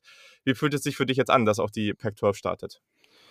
Ja, ich bin froh, dass es endlich losgeht. Ich meine, wir warten ja schon ansonsten schon ziemlich lange auf die, auf die, auf den Start der mhm. College Football Saison und jetzt, das ging dann nochmal zwei, drei Monate länger und ja, mittlerweile ist die Anspannung riesig und ich freue mich sehr auf nächsten Samstag. Sehr, sehr gut. Ja, mit, mit Blick auf die gesamte Conference, wer sind denn deiner Meinung nach so die, ja, die Top-Teams, die vielleicht auch um den Titel mitspielen können? Kannst gerne auch erweitern, wenn du sagst, so ja, das eine oder andere Team sehe ich vielleicht auch noch so als den einen oder anderen Sleeper, aber welche Teams sind denn da für dich in Contention? Also ich würde sagen, in der, in der Pac-12 South würde ich die USC natürlich dazu zählen, ähm, aber auch Arizona State. Würde aber vom letztjährigen mhm. Pac-12 Championship Teilnehmer der, den Utah Utes ein bisschen Abstand nehmen. Ich glaube, die hatten zu viele Abgänge zu verkraften und ähm, ich würde die nicht in, in den Kreis der Favoriten zählen. Deshalb mhm. äh, würde ich im, im Süden mit äh, USC und Arizona State gehen und da wahrscheinlich dann doch die Favoritenrolle eher auf die USC übertragen. Und im Norden sehe ich eigentlich nur Oregon da mit, mit wirklichen Chancen auf, auf dieses Pac-12 Championship Game, auch wenn die ebenfalls viele Abgänge vor allem in der, in der Offense bekraffen müssen. Ja, aber ich glaube Oregon und wenn, dann vielleicht noch Washington. Und so, vielleicht so als Sleeper würde ich vielleicht noch UCLA nennen. Aber ja, das dann hm. wieder in der South Division. Aber ich glaube, dass die vielleicht endlich im dritten Jahr unter Chip Kelly einen, einen riesigen Schritt nach vorne machen könnten. Wer weiß. Gefühlt ist ja da auch ein riesiger Schritt schon irgendwie mal einigermaßen passabel zu spielen. Ja, Weil das genau, war ja genau, ja. in den letzten Jahren echt nicht geil, was die da gemacht haben. Nicht wirklich, ja. Da muss Chip Kelly doch noch was ja, bringen. Ansonsten wird auch, wird auch sein Stuhl relativ schnell warm werden. Ne? Ja. Ja, definitiv. Also finde ich ganz interessant, gerade in der South, weil da haben wir ja jetzt den Teil der Conference, wo man auch sagen kann, dass man gerade auf der Quarterback-Position schon deutlich mehr einfach weiß. Also im Norden ist das ja eine bisschen andere Geschichte, gerade auch bei Oregon. Jetzt in der, in, im Süden USC mit Keaton Slovis, Arizona State, Jaden Daniels, das sind zwei hervorragende Quarterbacks, ganz, ganz spannende Prospects. Potenziell auch dann für die Draft im nächsten Jahr dann in 2022. Wie siehst du die beiden Jungs oder vielleicht auch den, den Einfluss von den beiden, dann ja jeweils das eigene Team auch zur potenziellen Championship führen zu können?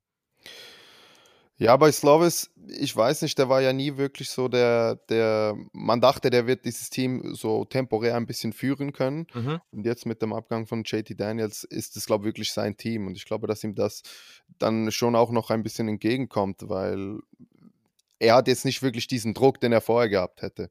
Wenn JT Dennis immer noch dort wäre, würde er immer wissen, okay, wenn es mal nicht mhm. so gut läuft, dann, dann könnte die Ersatzbank schnell rufen.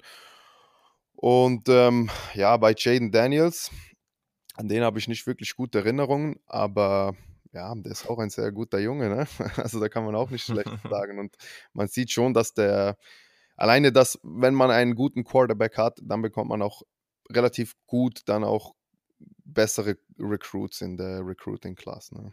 Und äh, bei Daniels hat man das gut gesehen. Ja.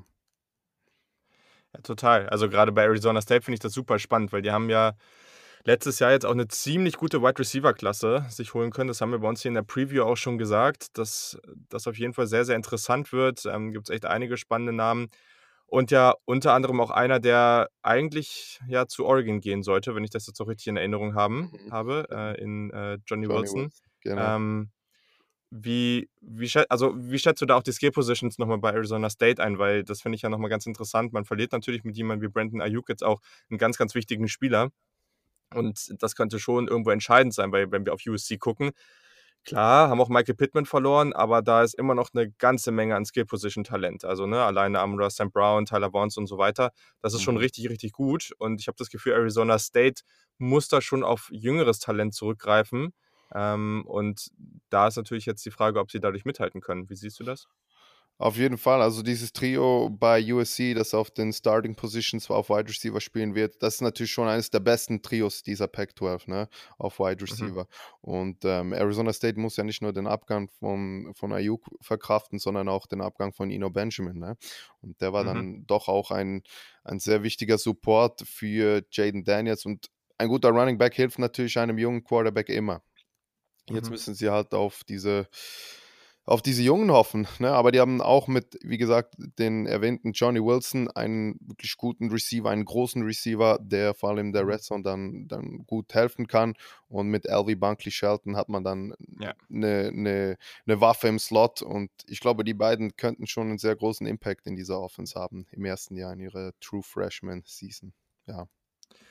Ja, ja, auf jeden Fall. Also gerade auf Shel- Shelton bin ich sehr, sehr gespannt. Und wen man natürlich nicht vergessen darf, ist äh, Frank Darby, der Richard Senior, der war letztes Jahr auch schon ziemlich stark. Also der Auf wird dann vielleicht Fall, noch ein ja. bisschen Erfahrung mit reinbringen. Und dann, ja, könnte das auf jeden Fall eine spannende Gruppe sein. Also ich denke, Mhm. das darf man, das darf man auf keinen Fall unterschätzen. Running Back hast du auch gut erwähnt. Da haben sie ja jetzt ja zwei Freshmen, die höchstwahrscheinlich da zumindest mal viele Snaps bekommen. Also Daniel Ngata und Demante Trajanum. Das sind auf jeden Fall auch zwei gute Jungs, äh, zwei sehr unterschiedliche Skillsets. Also ich bin gespannt auf Arizona State. Das wird auf jeden Fall sehr, sehr interessant. Aber jetzt noch einmal ganz kurz zu USC. Ähm, ich habe das Gefühl, die entwickeln sich eigentlich gerade nicht schlecht.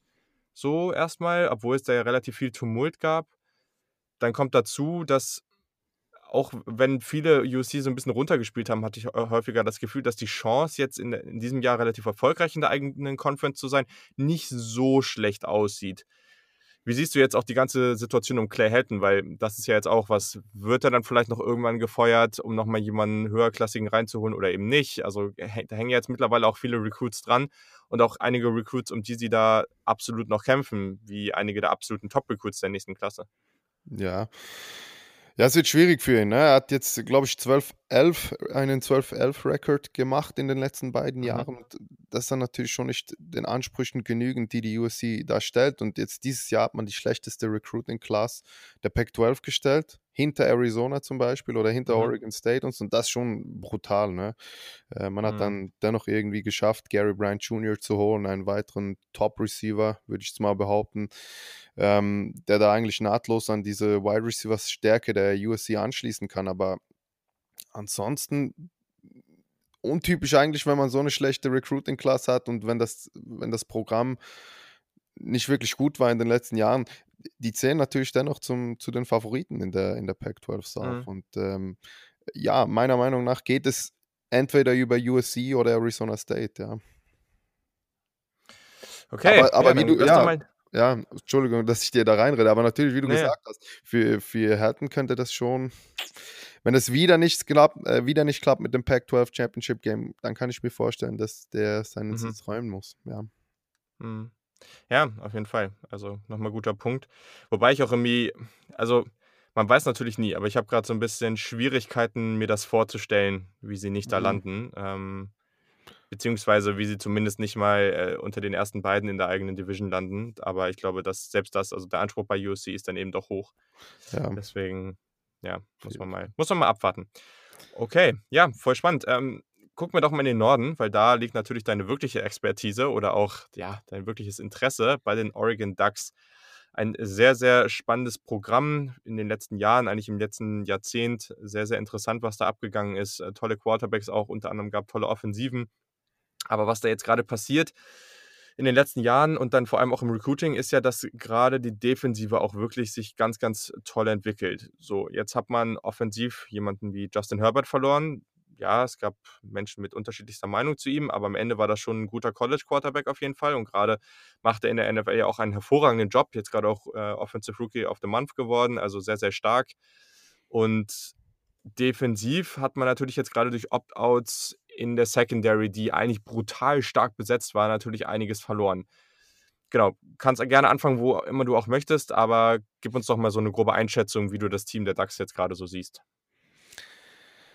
Ja, du hast den Abgang von, ähm, von Herbert angesprochen. Ähm, der war wirklich ein guter Quarterback am College, aber mhm. ich glaube, der war auch irgendwie gebremst, weil sein Offensive Coordinator Marcus Arroyo, der hat, der hat sich nicht wirklich mit Ruhm bekleckert. Ne? Der hat äh, oft fragwürdige Entscheidungen getroffen und nicht wirklich richtig eingesetzt dafür. Ja, deshalb überrascht mich dieser, äh, wie soll ich sagen, dieses, ähm, dieser Rise von, von Herbert in der NFL nicht wirklich. Ähm, dennoch muss man ihn ersetzen und man weiß bis heute nicht, wer der Starting Quarterback sein wird. Es wird entweder natürlich Tyler Shock oder Anthony Brown werden, aber Mario Cristobal hat sich bis heute nicht dazu äh, geäußert, wer denn die Nummer 1 ist und das dann doch eher untypisch, weniger als eine Woche vor dem ersten Saisonspiel. Ne? Und ähm, mhm. deshalb gehe ich eigentlich davon aus, dass man eine 1A, 1B-Variante nehmen wird. Shaq ist eher der, der Pro-Style-Quarterback und Anthony Brown ist dann doch ein, noch ein bisschen agiler, ne? als Runner auch einsetzbar. Und ich glaube, dass man dort seine eine Mischung ähm, aufs Feld stellen wird. Und ähm, ja, ich mache mir da nicht allzu große Sorgen, auch bei der, bei der Offensive Line nicht, wo man alle fünf Starter des letzten Jahres verloren hat. Jetzt auch noch mit Penay Sewell, der das Opt-out gezogen hat. Ja, man hat, man hat dennoch immer ähm, eine sehr gute Mannschaft. Man hat endlich auch gute Receiver. Man hat nicht nur diese zwei Go-To-Guys in, in Johnny Johnson über Outside und Jalen Red über die Mitte. Man hat äh, mhm. Micah Pittman und Josh Delgado, Devon Williams, der Transfer von der USC. Hat man wirklich mal eine, eine tiefere Unit auf Wide Receiver und äh, die, die Running Backs, die sind gleich geblieben wie letztes Jahr. Da hat man immer noch CJ Verdell, der sein drittes Jahr mhm äh, mit über 1000 Rushing Yards anstrebt und dahinter Travis Dye und Cyrus Habibilikio. Da mache ich mir wirklich keine großen Sorgen. In der Defense, die hast du angesprochen. Ganz kurz, ganz kurz, äh, nochmal ja, zu den Wide Receivers, weil, weil äh, ja. Micah Pittman habe ich, mhm. hast du ja gerade noch erwähnt, der ist mir gerade nochmal aufgefallen. Bei dem fand ich super spannend. Also mhm. hatte natürlich mit einigen Verletzungen zu kämpfen, aber war ja trotzdem auch von Beginn an ein sehr, sehr interessantes Prospect für die Ducks und würde mich nochmal interessieren, was du, was du dir so von dem erhoffst, weil ich habe das Gefühl, dass der äh, vielleicht habe ich jetzt bei dem einen oder anderen auch nicht so den besten Intel, aber ich meine, Johnny Johnson ist natürlich spannend, aber ich habe das Gefühl, dass Micah Pittman so der ist, der mit am meisten Upside in dieser Gruppe hat und vielleicht, wenn er halt ein gutes Jahr hat, dann auch ja, diese Offense dann nochmal auf ein neues Level heben kann. Wie siehst du das Ganze? Absolut, ich bin da ganz bei dir. Für mich ist Micah Pittman vielleicht jetzt schon der beste Receiver, den die Ducks haben. Und ähm, mhm. ja, der hat auch diese DNA, ne? Das ist der Bruder von Michael Pittman Jr. und der mhm. Sohn von, von Michael Pittman. Und ja, ich glaube, das, das liegt in der DNA, dass der so ein, ein Playmaker ist. Der kommt jetzt in sein Sophomore Year. Und wie du erwähnt hast, der war verletzt, viel verletzt in seinem ersten Jahr. Und wenn der dann wirklich fit bleiben kann, dann, ja, dann könnte das einen großen Impact auf diese Offense haben. Mhm. Ja, cool. Ja, also macht es mega spannend und vor allem, ich, was ich auch so interessant finde, gerade im Recruiting, also gerade für die kommende Klasse oder auch die danach, aber das entwickelt sich ja gerade auch offensiv hervorragend. Ne? Also, und ähm, wenn wir jetzt auf die Defense gucken, dann, dann werden wir sicherlich auch sehen, okay, da ist im letzten Jahr jetzt schon verdammt viel Talent reingekommen und wenn man jetzt offensiv da auch nochmal richtig nachladen kann, dann haben wir ja vielleicht bald, und das finde ich nicht so unrealistisch, das nächste absolute Power-Team. Ähm, auch wenn Oregon natürlich in den letzten Jahren immer wieder sehr, sehr gut war, aber wirklich durch dieses Recruiting nochmal auf das nächste Level kommen zu können, hängt natürlich immer davon ab, findet man diesen einen richtig guten Quarterback oder findet man ihn nicht. Das ist natürlich bei jedem Team der Fall. Mhm. Aber ich glaube, das äh, zeigt jetzt vielleicht auch die Defense, was da für krasses Talent reinkommt. Also allein natürlich auf der Linebacker-Position, aber ich meine, Defensive End hat man das Jahr davor schon enormes Talent reinbekommen. Kannst du ja mal ein bisschen was darüber erzählen, weil das finde ich schon wirklich enorm, was, äh, ja, was, was die da rausholen. Ja, du hast natürlich recht. Letztes Jahr, also in der 2020er Recruiting Class, kam brutal viel Talent äh, in die, für die Defense rein. Alleine drei Five Stars, ähm, zwei davon die Inside Linebacker, ähm, Justin Flory mhm. und äh, Noah Sowell und dazu dann noch auch Dante Manning, der als Cornerback spielen wird. Und ähm, nächstes Jahr wird dann wahrscheinlich eher die Offense adressiert. Ne? Da hat man jetzt schon zwei mega gute Wide Receiver geholt. Dante Thornton, ein, ein hoher mhm. Four-Star mhm. und Troy Franklin, ein Five-Star Wide Receiver. Dazu Ty Thompson, den angesprochenen Quarterback, der vielleicht wirklich die, die Zukunft sein kann in, in Eugene. Und äh, auch die O-Line wurde wieder sehr gut adressiert. Aber auch dieses Jahr steht diese Defense trotz den Abgängen von äh, Thomas Graham Jr., trotz dem Abgang von Javon Holland und ähm, von Brady Breeze, die ist nach wie vor sehr gut. Was alle Spieler in der Secondary sind, ne? Also für die, die die genau, Namen jetzt nicht kennen. Also genau. Also genau, Graham ist Cornerback, die anderen beiden Jungs sind Safeties. Ganz genau, ganz genau. Ähm, man hat es geschafft, dass Diomodor Lenore wieder zurückgekommen ist. Er hat ja zuerst den Opt-out gewählt, hat dann mhm. wieder das Opt-in genommen, genommen und ähm, wird jetzt sein viertes Jahr als äh, Cornerback starten. Ähm, dazu hat man noch Veron McKinley, der letztes Jahr schon extrem gut war. Damals hat er oft auf Nickelback gespielt, jetzt ist er als ähm, Free Safety gelistet. Und dann hat man Nick Pickett, der ein bisschen im Schatten von Javon Holland und Brady Breeze und den ganzen Jungs stand, aber der auch sehr gut ist. Ne? Der hat noch nie einen ähm, Passing-Touchdown zugelassen und ist zudem ein, ein sehr guter sehr guter äh, Coverage, Safety. Und dann hat man die auch letztes Jahr gute, gutes Talent gefunden in Michael Wright. Oder Entschuldigung, Michael mhm. Wright wird das, glaube ich, ausgesprochen. Der hat letztes Jahr schon in seinem True Freshman Year überzeugt als Cornerback. Und ähm, up front hat man Kevin Thibodeau, einen Spieler, der du schon öfters erwähnt hast in deinem Podcast. Mhm. Ähm, der war letztes Jahr ein True Freshman, hat fast 10 Sacks geholt. Also ich glaube, auch der wird sich weiterentwickelt haben und äh, wird dieses Jahr noch einen größeren Impact haben. Äh, neben ihm stehen dann auch noch Jordan Scott und Austin Fowley, beides Senior ähm, D-Liner. Ja, also das Grundgerüst steht nach wie vor sehr stabil ne? und ähm, da mache ich mir wirklich keine Sorgen. Ja, das glaube ich dir. Ähm, also das ist, das muss man sich auch nochmal ja, das muss man sich vielleicht auch mal, noch mal so aufrufen. Ich habe neulich ja ne, für den, für den Lead-Blogger, ähm, für den ich ja auch schreibe, mal so eine Ohio State Preview geschrieben und da habe ich mal geguckt in den letzten Jahren, wie viele Top 5 Picks die, die Buckeyes eigentlich hatten. Und äh, ja, ich glaube, es war irgendwie so, dass sie in den letzten fünf Jahren 20 Prozent ähm, der Top 5 Picks hatten, mhm. was natürlich schon enorm ist. Aber wenn man jetzt mal hier so auf die Ducks guckt, so in den nächsten Jahren, es ist ja schon sehr, sehr schwierig in aufeinanderfolgenden Jahren Top 5, Top 10, Top 15 Picks zu haben. So, okay. Ne, also letztes Jahr, klar, ne, Justin Herbert relativ früh gezogen, Top 10. Dieses Jahr Penny ist, also es ist sehr, sehr wahrscheinlich, dass er Top 5 geht und wenn nicht, dann geht er Top 10. Also alles andere würde mich extrem überraschen. Dann hat man Kevin Thibodeau, ein krankes Defensive End Talent. Also ein unglaublich guter Spieler, der natürlich auch aus der Highschool heraus eigentlich auf allen Recruiting Services mindestens mal der, einer der drei besten Spieler der Kla gesamten Klasse war. Der ist jetzt schon Kandidat für die 2022-Klasse, einer der ersten Spieler zu sein off the board, der kein Quarterback ist. Also, das sind dann drei Jahre in Folge. So. Und daran sieht man, Oregon hat enormes Talent. Und das ist natürlich ganz, ganz wichtig. Jetzt muss man gucken, dass man bei den Skill-Position-Spielern das weitermacht. Aber da hatte Oregon eigentlich selten Probleme, wirklich richtig, richtig gut zu sein. Und deswegen mache ich mir da auch relativ wenig Sorgen. Ich glaube, das, worauf man dann vielleicht noch gucken kann, ähm, ist natürlich, und vielleicht würde ich erstmal in die, also wir würden vielleicht erstmal kurz die Spiele tippen und dann mal kurz den mhm. Tipp fürs Championship-Game machen, aber dann vielleicht zu gucken auf Oregon oder eben ein anderes Team, was du potenziell vorne sehen würdest wie da eben die Chancen sind national. Weil ich glaube, das ist dann nochmal der, der Punkt, wo die Pac-12 in den letzten Jahren ein bisschen die Probleme hatte. Aber ich meine, das ist ja un also auf lange Sicht oder eigentlich auch kurz- bis mittelfristig natürlich das Ziel der DAX, auch da wieder mitspielen zu können. Jo, genau. Ja, dann lass mal kurz auf die Spiele des Spieltags gucken. Die tippen wir jetzt einfach mal ganz äh, schnell durch. Ähm, wir haben natürlich, ja, 18 Uhr nächste Woche. Richtig, richtig nices Spiel. Gleich zu einer sehr, sehr guten Uhrzeit. Arizona State at UC. Also gleich so das Top-Duell im Süden. Wen siehst du da vorne? Uh, das ist, glaube ich, das schwierigste Spiel gleich zu Beginn ne, zum Tippen. Ähm, ich glaube, das wird sehr eng. Ich bin da ein bisschen gehypt von Arizona State und deshalb würde ich jetzt mal sagen, dass Arizona State das Ding holt. Oh, ich finde es auch ultra schwer. Vor allem, dass ich, ich glaube, es kommt hier sage mal, zu 50 Prozent darauf an, wer das bessere Team ist und zu 50 Prozent, wer einfach jetzt mit dieser Vorbereitung da ja, besser startet. Also, mhm. wenn das, wenn die Partie jetzt in drei Wochen wäre, dann, ja, dann hätten wir alle mal gesehen und die wären schon ein bisschen reingekommen. Aber das ist natürlich jetzt extrem, mit dem wichtigsten Spiel in die Saison zu starten.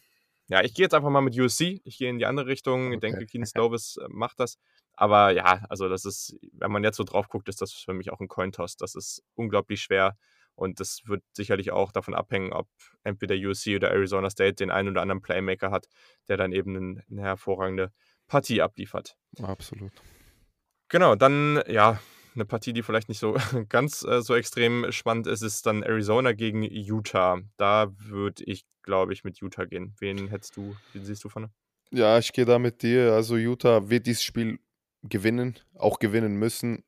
Ich habe die, die Abgänge schon angespro äh, mhm. angesprochen, aber ich glaube schon, dass das äh, gegen Arizona drin liegt, den Sieg zu holen. Ja, ja, ist aber interessant. Also, was Arizona jetzt auch in den letzten Jahren da abliefert, recruiting-mäßig, wie wenig Talent die auch aus dem eigenen Staat da behalten und so, das ist, äh, also, das ist schon echt nicht cool. Deswegen, da müsste sicherlich auch bald mal irgendwie coaching-mäßig was Neues passieren, damit man, ja, damit man vielleicht wieder ein bisschen weiter oben angreifen kann. Aber gut, ich meine, ist natürlich auch nicht so einfach, ist jetzt auch nicht so das Programm, was jetzt extrem dafür bekannt ist, äh, ganz weit oben mitzuspielen. Und mhm. Utah spielt eigentlich immer gut. Egal wie ja. viel Talent sie haben, man darf sie nie unterschätzen. Das ist eines dieser typischen Programme, so Utah, Iowa und, und all diese Teams, die, die irgendwie gefühlt immer, immer gut mit dabei sind. Und in den letzten Jahren war es natürlich bei Utah ganz, ganz hervorragend. Das war sehr, sehr stark. Mhm. So, jetzt bin ich gespannt. UCLA, Colorado. Also ich habe bisher noch nicht so viele Leute ähm, gehört, die hier UCLA als äh, Sleeper genannt haben. Deswegen bin ich hier jetzt sehr gespannt. Ja, jetzt muss ich natürlich mit UCLA gehen. Ne? ähm, äh, ich glaube, dass äh, das im dritten Jahr unter und äh, Chip Kelly der, der, erste, der erste große Schritt nach vorne erkennbar ist. Und ich glaube auch, dass Dorian Thompson Robinson jetzt ein bisschen den Druck mhm. verspürt, den er hat. Äh, das ist sein drittes Jahr Starter und er darf sich nicht mehr allzu viele Fehler erlauben. Ne? Und äh, wenn die dann nicht gewinnen, dann ist die erste Frage, ist der Quarterback gut genug? Ähm, gegen Colorado, ich weiß nicht, Colorado ist für mich vielleicht eines der schwächeren Teams in der Pac-12 vielleicht auch eines der zwei schlechtesten Teams neben mhm. Arizona. Mhm. Und deshalb gehe ich hier mit UCLA. Ja, mache ich auch. Ich glaube, das ja, gab ja jetzt auch schon ein paar wichtige Abgänge für Colorado. Deswegen gehe ich jetzt auch mal mit UCLA. Gerade auf Quarterback sollte man da potenziell den Edge haben. Und deswegen finde ich den Tipp ganz gut. So, dann gleich schönes, äh, ja, schönes Spiel gegen Stanford in der ersten Woche. Das ist natürlich auch sehr interessant. Stanford hat sich in den letzten Jahren nicht so unglaublich positiv entwickelt und da sind die Erwartungen eigentlich auch höher, auch wenn man natürlich akademisch etwas höhere Ansprüche da hat. Aber trotzdem, Stanford sicherlich auch eine wichtige Saison für die Cardinal. Also bin, bin sehr, sehr gespannt. Also Oregon spielt zu Hause gegen Stanford. Ich denke, du tippst auf die Ducks, oder? Absolut. nee, ich glaube, dass die, dass die Ducks äh, wirklich das bessere Team sind. Äh, ich meine, Stanford hat, äh, ich glaube, das fast jetzt überspitzt gesagt, das halbe Team über das Transferportal verloren. Und wirklich viel Talent ist jetzt nicht nachgekommen. Ne? Und ich glaube, das wird so eine Art Übergangssaison werden für die Cardinal und ja, ganz klar Oregon. Ja, ja, also ich glaube, was, was großartig anderes äh, kann ich da, kann ich jetzt auch nicht sagen. Also ich bin äh, schon gespannt auf Davis Mills, ähm, den, den QB. Also Yannick ähm, sagt ja auch immer, dass er, dass er großer Fan von ihm ist. Aber ja, also ich glaube in der Partie, vielleicht können sie irgendwie ein, zwei Viertel mitspielen und dann am Ende würde ich schon erwarten, dass Oregon hier mit zwei, drei Touchdowns Vorsprung das Ding dann auch macht. Ja, so, ich, ja, dann. Das, ja, Entschuldigung. Nee, ja, mach weiter. mach weiter. Nein, mach nur weiter. okay, okay. genau, dann Washington State gegen Oregon State. Die jeweiligen anderen Unis aus, äh, aus den Staaten. Ist jetzt schon interessant, ne? Washington State mit Nick Rolovich, neuer Head Coach, nachdem Mike Leach jetzt weg ist und in der SEC nicht so viel Erfolg hat. Ähm, aber genau, also hier zwei Teams, weiß ich nicht, ganz, ganz schwer einzuschätzen, ehrlich gesagt. Also Washington State war in den letzten Jahren ja immer ganz solide, weil sie einfach mit einer richtig guten Offense mitspielen konnten. Aber jetzt so nach diesem Abgang finde ich es echt brutal schwer, die einzuschätzen. Wie, wen siehst du hier vorne? Ja, ich sehe ich sehe das gleich wie du, ne? Also, das ist ein ein Spiel auf Augenhöhe, würde ich mal sagen. Es wird wahrscheinlich nicht allzu schön sein, das anzusehen, äh, obwohl ich ein großer Fan von Nick Rolovich bin. Der hat bei Hawaii Mhm. 'ne 'ne gute Arbeit geleistet das war immer Spektakel, wenn man wenn man diese Spiele geschaut hat. Ähm, wenn ich jetzt tippen, äh, müsste, und das muss ich ja auch, ähm, würde ich jetzt wahrscheinlich mit Washington State gehen, aber das wird wahrscheinlich noch knapper. Also diese Entscheidung, die ich getroffen habe, würde ich wahrscheinlich morgen schon wieder revidieren. Vielleicht äh, sieht das morgen dann anders aus. Ja, ich glaube, ich gehe mit, aber finde es auch ganz, ganz schwer. Aber wie gesagt, gleichzeitig die Hawaii-Offense, die war schon auch immer sehr, sehr explosiv. Mhm. Dadurch natürlich viele vertikale Elemente in dieser Offense. vieles, was man auch vorher bei Washington State gesehen hat. Deswegen glaube ich, dass das vom Skillset von den Spielern, die man da hat, schon mal grob passt. Und deswegen kann ich mir auch vorstellen, dass man hier zumindest mal wieder offensiv ein gutes Spiel abliefert. Ja. So, und dann, ja, die, das Team, was du ganz besonders magst, bestimmt, äh, aus, der, aus der Conference, Washington, die Huskies, aus dem, ja, aus dem Norden. Äh, schon, schon interessant jetzt, ne? Also einfach, einfach viel neu jetzt für dieses Team, auch im Coaching-Staff bin jetzt wirklich gespannt, wie es weitergeht. Natürlich Cal dann auf der anderen Seite, die letztes Jahr eine hervorragende Defense gestellt haben. Das war ganz, ganz stark. Und ich könnte mir auch vorstellen, dass beide Teams, also Washington, ja in den letzten Jahren auch immer wieder über, über gute Defense gekommen, hatten ja auch einige wirklich gute Defensive Back Prospects in die NFL gebracht. Und ja, also ist, ich erwarte hier nicht so viele Punkte, aber ich finde es schwer, da einen Sieger zu tippen. Deswegen lasse ich dir den Vortritt. Ja, ich finde es auch schwer. Ähm, ich tippe aber prinzipiell immer gegen Washington. nee, Spaß. ähm, was ich mir als Hoffnung gegeben habe, ist, dass ähm, Washington einen neuen Starting Quarterback hat und äh, mhm. Die Golden Bears haben mit Chase Garbers da den deutlich erfahreneren Mann und deshalb hoffe ich ein bisschen, dass, dass das den Ausschlag gibt, weil die Defense hast du angesprochen, die war letztes Jahr schon sehr gut. Die könnte auch dieses Jahr sehr gut sein. Gleiches gilt natürlich auch ein bisschen für Washington, die, die nach wie vor eine sehr, sehr gute äh, Defense stellen. Auch die Secondary wird wieder sehr gut sein, aber mhm. ich gehe jetzt mal mit Cal und, und Chase Garbers. Ja, spannend. Also ein Spieler, der bei Washington sicherlich auch unter den Receivern ganz spannend ist, ist Puka Nakua. Der war letztes Jahr auch schon ganz gut. Und mhm. ja, defensiv natürlich jemand wie Elijah Moden, der Senior Cornerback, der dürfte sicherlich auch spätestens an Tag 2 vom Board gehen in der NFL Draft, wenn nicht sogar früher. Das hängt sicherlich etwas davon ab, wie er jetzt dieses Jahr dann auch spielt. Oh, ich finde es echt schwer. Das ist echt nicht leicht. Ähm, ja, gut, dann machen wir es einfach so. Dann gehe ich mit Washington. Cool. Ähm, auch wenn ich grundsätzlich äh, deutlich eher auf der Seite der Ducks bin, wenn es darum geht, äh, wen ich, wen ich favorisiere oder wen ich lieber mag. Bester. Aber, aber trotzdem, sonst wäre es ja hier langweilig. Und ich glaube, das könnte wirklich ein spannendes oder ein knappes Spiel werden. Also spannend, keine Ahnung. Ich weiß nicht, ob wir hier jetzt so viele Punkte sehen, aber das könnte auf jeden Fall ein knappes Ding werden. Und ja, also 4.30 Uhr ähm, am Sonntag, ähm, wenn der ein oder andere früh aufsteht, dann kann man davon dann auch noch vielleicht was, was erwischen. Das ist natürlich dann, also Stanford, Oregon ist relativ spät, 1.30 Uhr, ähm, so mittendrin, aber Washington State, Oregon State und Washington Cal, beides mit dem Start um 4.30 Uhr, daher eine etwas, ja, andere Zeit, würde ich mal sagen. So, dann, wer kommt denn jetzt ins Championship Game und wer gewinnt das Ganze? Also, ich sage, dass Oregon gegen Arizona State ins Pac-12 Championship Game mhm äh, gehen wird. Ja. Und den Sieger natürlich Oregon. nee, aber ich hoffe, dass man sich äh, revanchieren kann gegen äh, für die, die Niederlage im letzten Jahr und äh, Arizona State dann im Championship Game weghaut. Ja, das passt natürlich zu deinem Tipp, weil wir haben USC Arizona State schon am Anfang. Das könnte mhm. halt eben entscheidend sein. Äh, dementsprechend gehe ich dann halt mit USC gegen Oregon. Und ich finde es schwer, weil ich glaube auch, dass es gut wird. Und ich, ich könnte mir sogar vorstellen, dass man zum Beispiel, wenn man Tyler Schuck auch spielt auf Quarterback für Oregon, dass vielleicht diese, diese Offense vielleicht sogar noch einen Tacken besser ist als letztes Jahr. Einfach gar nicht, weil Tyler Schuck das bessere Pro-Prospect ist. Das also kann ich mir jetzt noch nicht vorstellen. Wer mhm. weiß, wie er dann aussieht, das, das weiß niemand. Aber ich kann mir vorstellen, dass er diese Offense so college-mäßig noch ein bisschen verbessern kann. Hm. Absolut, man darf ja auch nicht vergessen, dass Joe Moorhead der deutlich bessere Coordinator ist, als es Marcus ja. Arroyo war. Ne? Und äh, ich ja. glaube, dass das auch für einen jungen Quarterback dann doch nochmal wichtig sein könnte. Hundertprozentig, ja. ja, sehr guter Einwand, ja. Ich finde es aber schwer, weil ich trotz alledem Keaton Slovis als den besseren Quarterback jetzt erstmal einschätzen würde. Ähm, ich glaube auch, dass die Wide Receiver nochmal einen Tacken besser sind. Ich würde aber den ganzen Rest des Teams, auch wenn ich bei USC hervorheben will, dass da einige gute Jungs rumlaufen in der Defense. Das will ich jetzt so gar nicht sagen. Ich könnte mir trotz alledem, oder ich bin trotzdem der Meinung, dass Oregon im restlichen Teil gerade defensiv dann eben stärker ist.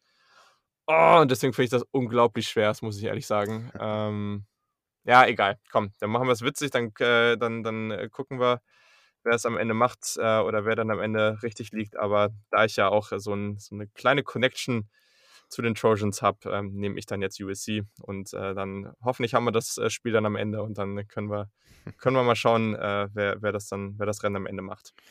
Wäre cool, ja. So, ja, sehr gut. Ähm, jetzt vielleicht noch als abschließende Frage, wie siehst du denn, wir haben natürlich jetzt hier einen relativ kurzen Schedule auch für diese, für diese Teams. Hm. Wenn jetzt, also erstens kannst du vielleicht sagen, ob du überhaupt eine Chance oder ob du es überhaupt für realistisch hältst, dass jetzt ein, zwei Teams hier ungeschlagen durchgehen, weil ich glaube, das ist die Bedingung dafür. Aber wenn das wirklich passieren würde, wie schätzt du die Chance ein für einen Oregon, für einen UC, für einen Arizona State, am Ende auch wirklich einen Playoff-Platz ergattern zu können? Ja, ich glaube, dass das dann dennoch relativ kleine Chancen sind, die, die man hätte, ne? Weil ja, diese, ja, es ist einfach, der, der Schedule ist viel zu kurz. Also, das sind zu wenig Spiele, die man macht. Und da müsste schon relativ viel schief gehen bei den anderen Teams, die um die Playoffs mitkämpfen. Aber ja, ich weiß nicht, was würdest du sagen, wenn du jetzt am Ende zum Beispiel jetzt, nehmen wir an, nur zwei ähm, Teams hast, die, die nie verloren haben? in der ganzen NCAA, dann hast du vielleicht noch ein BYU, das, das äh, ungeschlagen ist, und dann hast du vielleicht noch Cincinnati, das ungeschlagen ist oder was mhm. weiß ich. Wen würdest du dann nehmen? Also ich, ich muss dir ehrlich sagen, auch wenn es die Pac-12 ist, aber dann würde ich dann doch eher mit BYU oder Cincinnati gehen, auch wenn die natürlich nicht die, die gleichen Gegner hatten, aber die haben dann doch deutlich mehr Spiele gezeigt. Das ist so schwer dieses Jahr, ne? Also alleine dieses, also ich, also ich will wirklich nicht in den Schuhen vom Playoff-Komitee stecken, wirklich nicht, weil das ist dieses Jahr brutal schwer, weil man muss ja auch sehen, wenn man jetzt auf die Big Ten guckt, mit diesem Schedule, der keine, keine Pausen erlaubt oder auch nicht irgendwas zu verschieben. Ich hoffe, dass das noch kommt, dass sie irgendwie das, dieses Announcement äh, vom Playoff ein bisschen nach hinten schieben und ein bisschen, ein bisschen Pause noch geben. Ich hoffe, aber ich glaube nicht, dass sie das noch machen werden. Hm also, du hast schon recht, BYU und gerade Cincinnati, wenn die ungeschlagen durchgehen, Cincinnati ist natürlich unglaublich beeindruckend, gerade was die defensiv machen. Desmond Ritter dazu, richtig, richtig gut. BYU mit Zach Wilson, ja, ein Top 5 Quarterback im College Football, meiner Meinung nach mindestens, wenn nicht sogar, wenn nicht sogar noch besser. Also, das ist schon sehr, sehr gut, aber gerade BYU hat natürlich ganz, ganz wenig gute Gegner. Also, das ja, spricht klar. natürlich eher für Cincinnati. Wir haben schon vielleicht auch irgendwo den Fall, dass wir eben diese drei Teams da oben haben, die in den letzten Jahren immer da waren. Also dann mit Alabama, Clemson und Ohio State, mit dem man auch erstmal erwarten kann. Wobei man muss natürlich schauen, was Clemson nächste Woche gegen Notre Dame macht. Das, das ist natürlich nochmal das nächste, ohne Trevor Lawrence. Wobei DJ Uyangalele oder wie auch immer man ihn ausspricht, ich übe noch, ähm, dann ja, also der sah schon verdammt gut aus. Ich finde es ich sehr, sehr schwer. Wobei man halt eben auch sagen muss, klar, wenn, das sind jetzt wenig Spiele, aber man sieht das, was gerade in der Big Ten passiert. Ne? Also, dass Wisconsin am Ende mehr als sechs Spiele hat, ist auch unwahrscheinlich. Das kann auch noch mit anderen Teams passieren. Und dann, dann stehst du da und wen nimmst du dann rein? Nimmst du dann irgendwie ein Georgia oder ein Florida oder irgendeins dieser Teams mit ein oder vielleicht sogar zwei Niederlagen noch rein oder nimmst du dann einen ungeschlagenen Pac-12-Champion rein?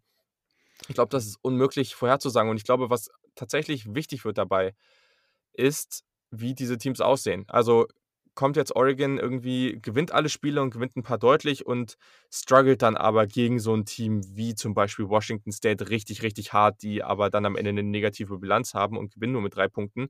Oder schießen sie halt einfach alles mit 30 ab und äh, sind dann am Ende im Championship Game richtig dominant. So, da, also ich glaube, das wird dann auch nochmal einen sehr, sehr entscheidenden Einfluss darauf haben. Auf jeden Fall, ja. Aber eben, du hast es angesprochen, äh, Zach Wilson, das ist natürlich auch ein Name, ne? Ein, ein, ein, was hast du gesagt, Top 5 Quarterback für den Draft. Ne? Ich glaube, dass, wenn du so einen Quarterback hast, den wirst du dann auch in den Playoffs präsentieren, dem, dem ganzen Lande. Ne? Und BYU hat jetzt nicht eine, eine kleine Fangemeinde, würde ich jetzt mal behaupten. Ne? Also, ja. es wird schwierig sein. Ich möchte auch nicht in der Haut äh, des Komitees stecken, definitiv. ja, aber ich glaube, damit solltet ihr da draußen das Debakel, was äh, dann am Ende des Jahres kurz vor Weihnachten bevorsteht, auf jeden Fall nachvollziehen können. Ich bin sehr, sehr gespannt, wie das alles äh, so kommt. Aber ich glaube, ihr solltet jetzt einen hervorragenden Eindruck von der Pac-12 bekommen haben. Ich habe das auf jeden Fall. Ich fand es sehr, sehr interessant. Richtig cool und folgt dem auf jeden Fall, dem Sam und dem Collective of Ducks. Wie gesagt, alles in den Show Notes. Das lohnt sich auf jeden Fall und die Ducks sind ja auch ein verdammt cooles Team. Deswegen mach das unbedingt. Und ja, vielen Dank, dass du am Start warst. Hat mir richtig viel Spaß gebracht. Ja, mir auch. Vielen Dank für die Einladung noch einmal und ähm, ja, danke.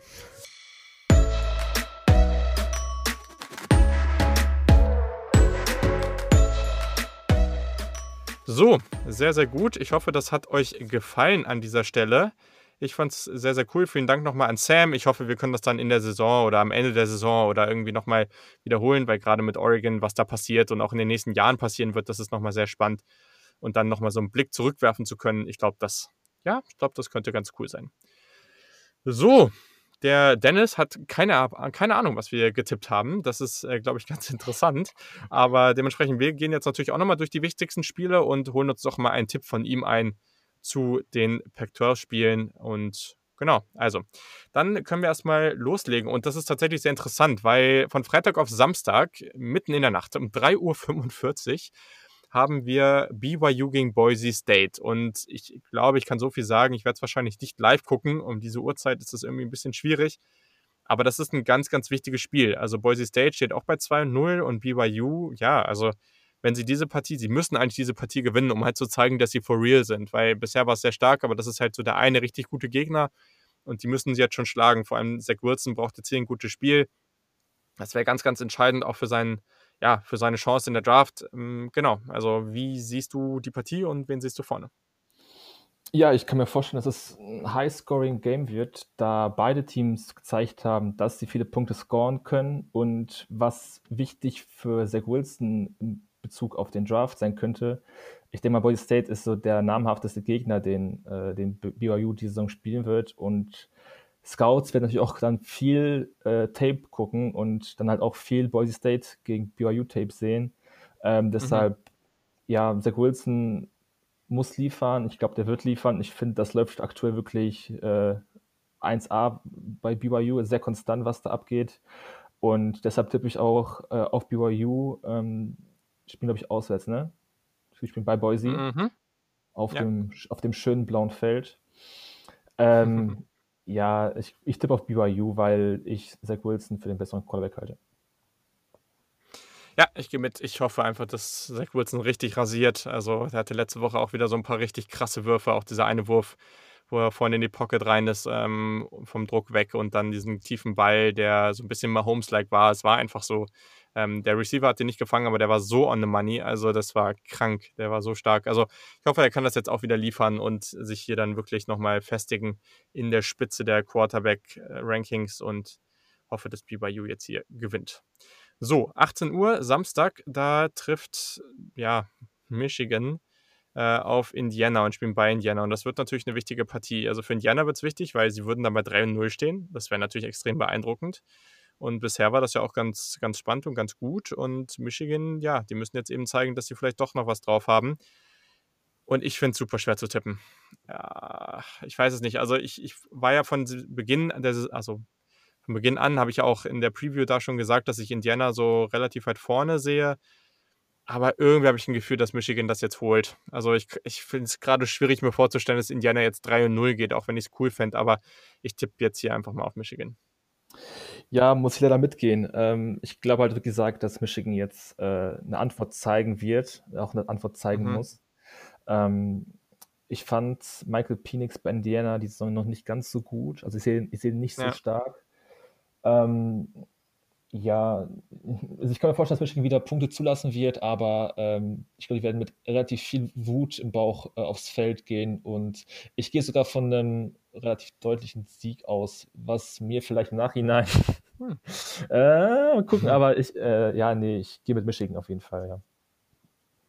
Wäre krass, wär krass wenn es 3-0 geht. Ja, auf jeden Fall auf jeden Fall. So, äh, eine Partie, die wir bereits getippt haben, die, das habt ihr jetzt schon gehört, ähm, da haben wir uns das praktisch aufgeteilt. Also Sam hat auf Arizona State getippt, ich auf USC und das ist äh, ja um 18 Uhr am Samstag natürlich mega geil. Also ich freue mich irre, dass wir diese Partie um 18 Uhr da bekommen. Das ist so, so cool. Wenn ich jetzt hier gucke, die restlichen Spiele in dem Fenster, klar, Michigan, Indiana ist ganz cool, aber das ist schon mit Abstand die beste Partie. Die beiden besten Teams in der Division, äh, in der South Division, also oder erstmal vermeintlich die besten. Ich freue mich irre drauf, weil es zwei Teams sind, die ich unglaublich gerne mag, auf die ich mich sehr freue, auf zwei Quarterbacks, auf die ich mich freue. Richtig cool. Wen siehst du vorne? Ähm, ich gehe mit dem Favoriten, also mit USC zu Hause. Ich sehe gerade, die sind mit 10,5 mhm. Punkten Favorit. Finde ich etwas überraschend, dass, dass, es so hoch What? ist. Also, weil Jaden Daniels und äh, Arizona State hat auch die eine oder andere gute Wide Receiver Waffe.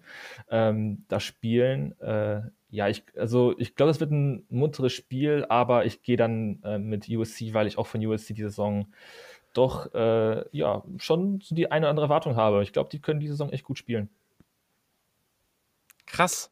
Ich bin gerade ein bisschen geschockt. Also ich weiß, dass äh, im, im deutschen Bereich die, die ja, das Wetten oder diese, diese Bilanz oder diese Punkte jetzt so nicht sein werden äh, auf deutschen Webse äh, Wettseiten. Aber wäre ich jetzt in den USA und würde hier so eine Line haben, dann, also ich glaube, das würde ich nehmen. Also ich glaube auch, dass, also es wäre natürlich schon beeindruckend da, wenn USC jetzt hier so deutlich gewinnt. Das wäre schon ein Brett. Also irgendwie habe ich die Partie deutlich spannender und ich habe auch echt ges gestruggelt mit der Entscheidung. Also, boah, krass. Okay. Also kann auch, kann auch sein, dass das vielleicht einfach das auch die Line komisch ist. ich bin ja gerade auf, auf, so einer, ähm, auf einer App, die einfach Nee, die, nee, ich habe sie hier auch. Ich habe sie hier auch. Ja, okay. Also ich finde es auch krass, äh, dass man da Arizona State doch gar nicht so viel zutraut. Bei 10,5 finde ich halt echt viel. Ähm, ja. Ja, aber ich glaube trotzdem, dass es auch unabhängig jetzt von, von der Line äh, sehe ich da USC vorne. Ja, ja, ich auch. Cool, okidoki. Ja, dann ähm, West Virginia hatte ein gutes Spiel letzte Woche, sind jetzt bei Texas. Das ist natürlich nochmal ganz interessant. Und ich finde es schwer. Also ehrlich, ich mache es jetzt einfach mal. Ich nehme jetzt einfach mal West Virginia, weil, also klar ist das jetzt nicht so übertrieben wahrscheinlich. Jetzt gucke ich hier nochmal. Texas ist 6,5 Punkte Vorsprung, also oder Favorit, also jetzt auch nicht enorm, weniger als ein Touchdown. Also West Virginia sah gut aus und das ist wieder so gefühlt so ein Spiel. Texas gewinnt letzte Woche und jetzt hauen sie mal wieder einen, einen raus und, und verlieren da. Also das kann ich mir irgendwie vorstellen. Ich finde es nicht so unrealistisch. Ja, ähm, ich meine, Texas schafft es auch mal wieder, knappe Spiele zu bespielen. Die letzten, von den letzten fünf ja. Spielen waren drei Overtime. äh, die haben, ist auch krass, ja, ne? Ja, also. also gegen Texas Tech Overtime-Win, dann knappe Pleite gegen äh, TCU, dann Overtime-Loss gegen Oklahoma, mit elf Punkten Baylor gewonnen und dann halt auch wieder Overtime gegen Oklahoma State. Ähm, ja, aber ich, ich gehe, äh, ich, ich sag, dass trotzdem Texas gewinnt, auch wenn ich äh, bis auf Joseph Osai da nicht so viele gute Defender sehe äh, beim Team. Äh, aber Sam Ellinger finde ich im, im, vierten Quarter finde ich Sam Ellinger immer echt, echt stark im Vergleich zu, ja. zu, zu, zu, dem ersten äh, Spielbeginn. Und ja, ich, also ich kann mir vorstellen, dass es wieder ein, ein knappes Spiel wird, aber ich gehe da mit Texas. Okay, cool. Ja, dann ganz kurzer Tipp: äh, UNC spielt bei Duke. Für die meisten, die da vielleicht nicht so drin sind, im College Basketball ist das so die Rivalität überhaupt. Also, das ist immer ein krasser Hype, aber das sind das dann auch immer so die zwei besten oder zwei der besten fünf Teams, eigentlich Jahr für Jahr. Aber dadurch ist es für mich irgendwie doch schon eine ganz coole Partie. Ich glaube schon, dass UNC das jetzt hier holt, vor allem weil Duke bisher echt nicht gut aussah. Aber genau, siehst du das auch so? Ja, also ich finde Duke die Saison echt ganz, ganz äh, schwach äh, was sie spielen. Und ja. UNC hat ja auch schon gezeigt, nach der ersten Niederlage die Saison gegen Florida State hat man ja auch ähm, gegen NC State, die damals äh, 4-1 standen und sehr hoch gerankt waren, haben sie relativ souverän gewonnen äh, mit 48 zu 21. Deshalb, ja, North Carolina äh, zeigt wieder sein wahres Gesicht und zwar, dass es ein gutes Team ist und ja, sie schlagen Duke deutlich. Okay, dann um 20 Uhr das Topspiel des Spieltags auf ESPN 3. Boston College bei Syracuse. Nein, okay, Spaß. Ähm, Schade. natürlich nicht, nat natürlich nicht. Ähm, nee, tatsächlich um 21.30 Uhr. Also, wir haben hier einige Topspiele diesen Spieltag. Also, ich würde sagen, neben diesem Pac-12-Spiel, was vielleicht gefühlt noch ein bisschen unter dem Radar läuft, weil es eben so zwei andere hervorragende Spiele gibt, aber eine Partie um 21.30 Uhr auf CBS, die Nummer 8 Florida bei Nummer 5 Georgia ganz, ganz, ganz interessant. Einfach weil, ja, wir hier zwei Teams haben, die von Beginn an oder ja, wo von Beginn an irgendwie die Meinung sehr auseinanderging, wer jetzt in dieser Division der Favorit ist. Und man muss es, also fand es interessant. Andy Staples von The Athletic, einer, ein, ein, oder, ja, einer der besten College Football Journalisten, den ich auch sehr schätze. Also der hat Florida zum Beispiel immer noch äh, auf, auf vier und ja, also die Defense war jetzt gut, die Offensive ist weiterhin hervorragend und ich finde es jetzt nicht so abwegig. Und ja, also ich habe mich am Anfang dazu committed, ich habe Florida davor genommen. Georgia, die Offensive ist absolute Katastrophe. Also keine Ahnung, das ist ganz, ganz, ganz schwach. Ähm, Florida hatte ja sogar im letzten Spiel, glaube ich, drei Cornerbacks, die nicht spielen konnten und trotzdem hat man nur zehn Punkte kassiert. Ich nehme mir Florida und vielleicht, vielleicht verlieren sie gegen Georgia. Kann natürlich passieren, aber von dem, was ich gesehen habe und auch von dem, was ich zu Beginn einfach so für mich so als meine Meinung etabliert habe, ähm, ist Georgia hier das Team, was, äh, was diese Partie gewinnen sollte. Moment, Georgia oder Florida? Hast du gerade Georgia gesagt? Florida, sorry, habe ich Georgia gesagt? Sorry. Nee, nee, nee, Florida natürlich. Sorry, sorry. Also ich, hab ich habe mich einfach verhört. Gesagt. Äh, ich, nee, nee, nee, ich glaube, ich habe es wirklich gesagt. Natürlich das Statement so richtig schön falsch beendet. Nee, also Florida fand ich am Anfang besser. Florida ist für mich jetzt gerade mit der deutlich besseren Offense und deswegen tippe ich sie auch. So, Georgia ist der 3,5 Punkte Favorit, aber ich bin trotzdem für Florida. So, und jetzt darfst du sagen. Ja, ich hatte ja Georgia vor der Saison höher als Florida. Ähm, und ja. ich, dachte aber zu dem Zeitpunkt noch, dass ein anderer Quarterback äh, spielen würde und nicht Stetson Bennett. Äh, ja, der, der macht zwar seinen Job okay, äh, es reicht, aber ähm, ja, ich bin auch bei Florida. Bei Georgia hat sich ja noch äh, jetzt gab es ja eine tragische Nachrichten zu, ich glaube, es war äh, Safety Richard LeCounte. Der hatte ja irgendwie einen Verkehrsunfall. Mhm wird erstmal ausfallen, ist, äh, finde ich, auch ein wichtiger, ähm, wichtiger, äh, ja, wichtige Säule in der Secondary von, von Bulldogs. Ja. Ähm, Florida, ja, finde ich, die spielen die Saison offensiv gut, ähm, oder sehr gut, sage ich sogar, mit Kyle Trask. Ähm, haben ja auch die eine oder andere Waffe, die sie haben. Und ja, ich gehe auch mit Florida, auch wenn Georgias Defense immer noch gut sein wird. Aber ja, Florida kann einfach mehr Punkte scoren. Sehr, sehr gut. So, okay, dann in der Big 12 nochmal ganz kurz ein ganz interessantes Spiel Nummer 14 Oklahoma State bei Kansas State. Also zwei Teams, die jetzt verloren haben, die aber eigentlich ganz gut dastanden. Also ich finde es gar nicht so einfach, weil Kansas State sah eigentlich gut aus und ich tippe trotzdem mal Oklahoma State, aber ja, sollte für einfach die Standings innerhalb der Big 12 dann schon nochmal relevant sein. Wen siehst du vorne? Ja, ich sage auch Oklahoma State. Äh, bei Kansas State fehlt jetzt schon seit mehreren Wochen Skylar Thompson. Will Howard ist ja, ja. dann der Backup, der, ja, der spielt ganz okay. Äh, gegen West Virginia war der jetzt mit drei Interceptions nicht so gut. Und ja, ich, ich glaube, dass das Oklahoma State äh, relativ souverän meistert. Sehr, sehr gut. Cool, genau. Ähm, übrigens, mir fällt gerade auch auf, also die Mac kommt ja auch zurück, ne? Also es ist jetzt wieder der, der volle Schedule. Also ich sehe hier gerade zum Beispiel, haben wir ja auch wieder Hawaii und, und Co. zurück. Also Hawaii schön am Sonntagmorgen um 5 mit dem Kickoff. Also wer früh aufstehen muss und noch ein bisschen College Football gucken möchte, der kann das dann mit Hawaii machen. Also es ist wieder ein voller, voller College Football Schedule. Es ist auf jeden Fall wieder echt viel, was da abgeht. Ähm, Genau, und bevor wir jetzt noch das letzte Topspiel tippen, schmeiße ich dir nochmal ein anderes rüber, über das wir eben in der Pac-12 Preview gesprochen haben. Stanford spielt nämlich bei Oregon, deswegen kannst du auch nochmal kurz sagen, was du hier denkst. Boah. ähm, ich mag Stanford, ich mag aber auch Oregon. Und ich sehe auch Oregon von den Pac-12-Teams derzeit am höchsten. Und deshalb gehe ich auch mit Oregon. Ähm, ja, ich, ich, also ich bin jetzt bei der Pac-12 leider nicht ganz so drin. Ähm, ich weiß auch gar nicht, wer jetzt bei Oregon den Quarterback, äh, den Starting-Spots gewonnen Wurde eben ernannt. Äh, also Tyler Schuck spielt jetzt tatsächlich als Quarterback. Okay, ja, ähm, ja, aber Oregon ist, finde ich, ein sehr, sehr talentiertes Team, auch noch ein sehr junges Team. Ja.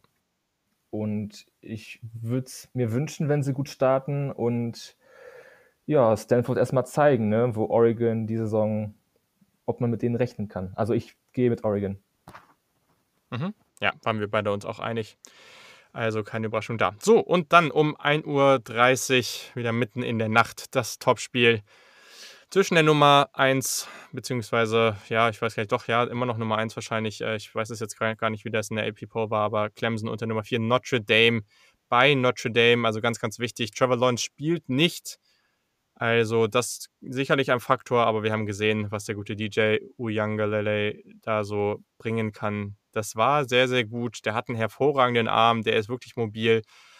Und ja, also ich habe das eben schon mal auf Twitter geschrieben. Ich habe Notre Dame auch immer wieder relativ hoch, aber dann doch nochmal einen Tacken niedriger als die meisten. Also meist irgendwie zwischen, weiß gar nicht, zwischen 5 und 7 oder so. Ähm, ich nehme es denen irgendwie nicht so richtig ab. Und wenn sie es mir diese Woche beweisen, sollen sie es gerne tun. Also ich habe gar kein Problem damit, Clemson verlieren zu sehen. Aber also ich, ich erwarte, dass jetzt Notre Dame aufgezeigt bekommt, dass sie halt einfach ein, ein gutes Team im College Football sind, aber eben nicht auf dem Level. Und glaube ehrlich gesagt, dass Clemson das Ding ziemlich hoch gewinnen wird. Aber vielleicht liege ich auch falsch und am Ende gewinnt Notre Dame. Es könnte auch knapp werden, einfach weil natürlich Clemson überhaupt nicht in Top-Besetzung ist, nicht nur durch Trevor Lawrence, aber die haben ja schon zu Beginn der Saison einige Spieler verloren. Aber ich tippe hier darauf, dass Clemson deutlich gewinnt. Ich will, bevor du das sagst, nochmal kurz gucken, was die Line ist. Das wäre ja nochmal ganz interessant, was da auch so erwartet wird. Ähm, und jetzt, ja, jetzt finde ich es natürlich hier nicht. Das ist natürlich wieder hervorragendes Podcasting hier an der Stelle. Ähm, ich finde es wirklich nicht. Also, ich, also bei mir zumindest wird angezeigt, äh, Clemson ah, hier. 6,5 Punkten Favorit. Fünf. Hier habe ich 5,5, ja, also in einer ähnlichen Richtung. Ja, ja also ich glaube, Clemson geht rüber. Ich glaube, Clemson gewinnt mit mindestens zwei Touchdown Vorsprung ähm, und denke, dass sie, ja, das vielleicht relativ, ja, so eine Halbzeit, Dreiviertel knapp sein wird und dann dann können sie Trevor Lawrence, Amari Rogers, äh, äh, Trevor Lawrence, Travis Etienne und ähm, Amari Rogers und Co. nicht mehr aufhalten. Und gerade diese Defensive Line, das ist so dominant, was sie spielen. Also ich kann mir irgendwie nicht vorstellen, vorstellen dass Ian Book da, da so viel Schaden anrichtet. Also an dieser Offense von Notre Dame glaube ich einfach nicht. Ja, ich finde Notre Dame auch echt etwas überbewertet. Sie stehen zwar 6-0 da und alles tippitoppi, aber ich sehe auch gerade, wenn ich mal den Schedule angucke, kein Team, das sie ges äh, gespielt haben, hat aktuell einen positiven Rekord. Also, die haben Duke geschlagen, 2-5, South Florida 1-5, äh, Florida State 2-4, Louisville 2-5, Pittsburgh 3-4, Georgia Tech 2-5. Und jetzt kommt Clemson. Mhm. Und die, die, die, Defense von Notre Dame ist halt, die, die, lassen zwar wenig Punkte zu, jetzt vielleicht mit Florida State äh, ausgeklammert, da hatten sie ein paar Probleme. Die lassen wenig Punkte zu, aber sie hatten halt aktuell wirklich noch keinen keinen schweren Gegner wirklich. Und jetzt kommt halt Clemson äh, und ich glaube, die, die, zeigen auch dann wirklich Notre Dame, wer hier in der ACC äh, das bessere Team ist. Und ob es jetzt mit zwei Touchdowns, äh, ob das so deutlich ist, weiß ich nicht. Äh, vielleicht ist ja Notre Dame Defense doch besser als gedacht. Aber ja, ich, ich traue auch Ian Book nicht so viel zu. Ähm, der spielt, finde ich, ja schon seit drei Jahren so auf einem mäßigen Niveau. Ähm, mhm. Ich glaube auch, wenn Notre Dame frühzeitig ähm, ja, hinten liegt, dass es dann auch schwer wird, ähm, daran zu kommen. Und ja, ich gehe damit Clemson. Nicht überraschend. Ja, da sind wir uns einig. Sehr, sehr cool. Ja, hervorragend.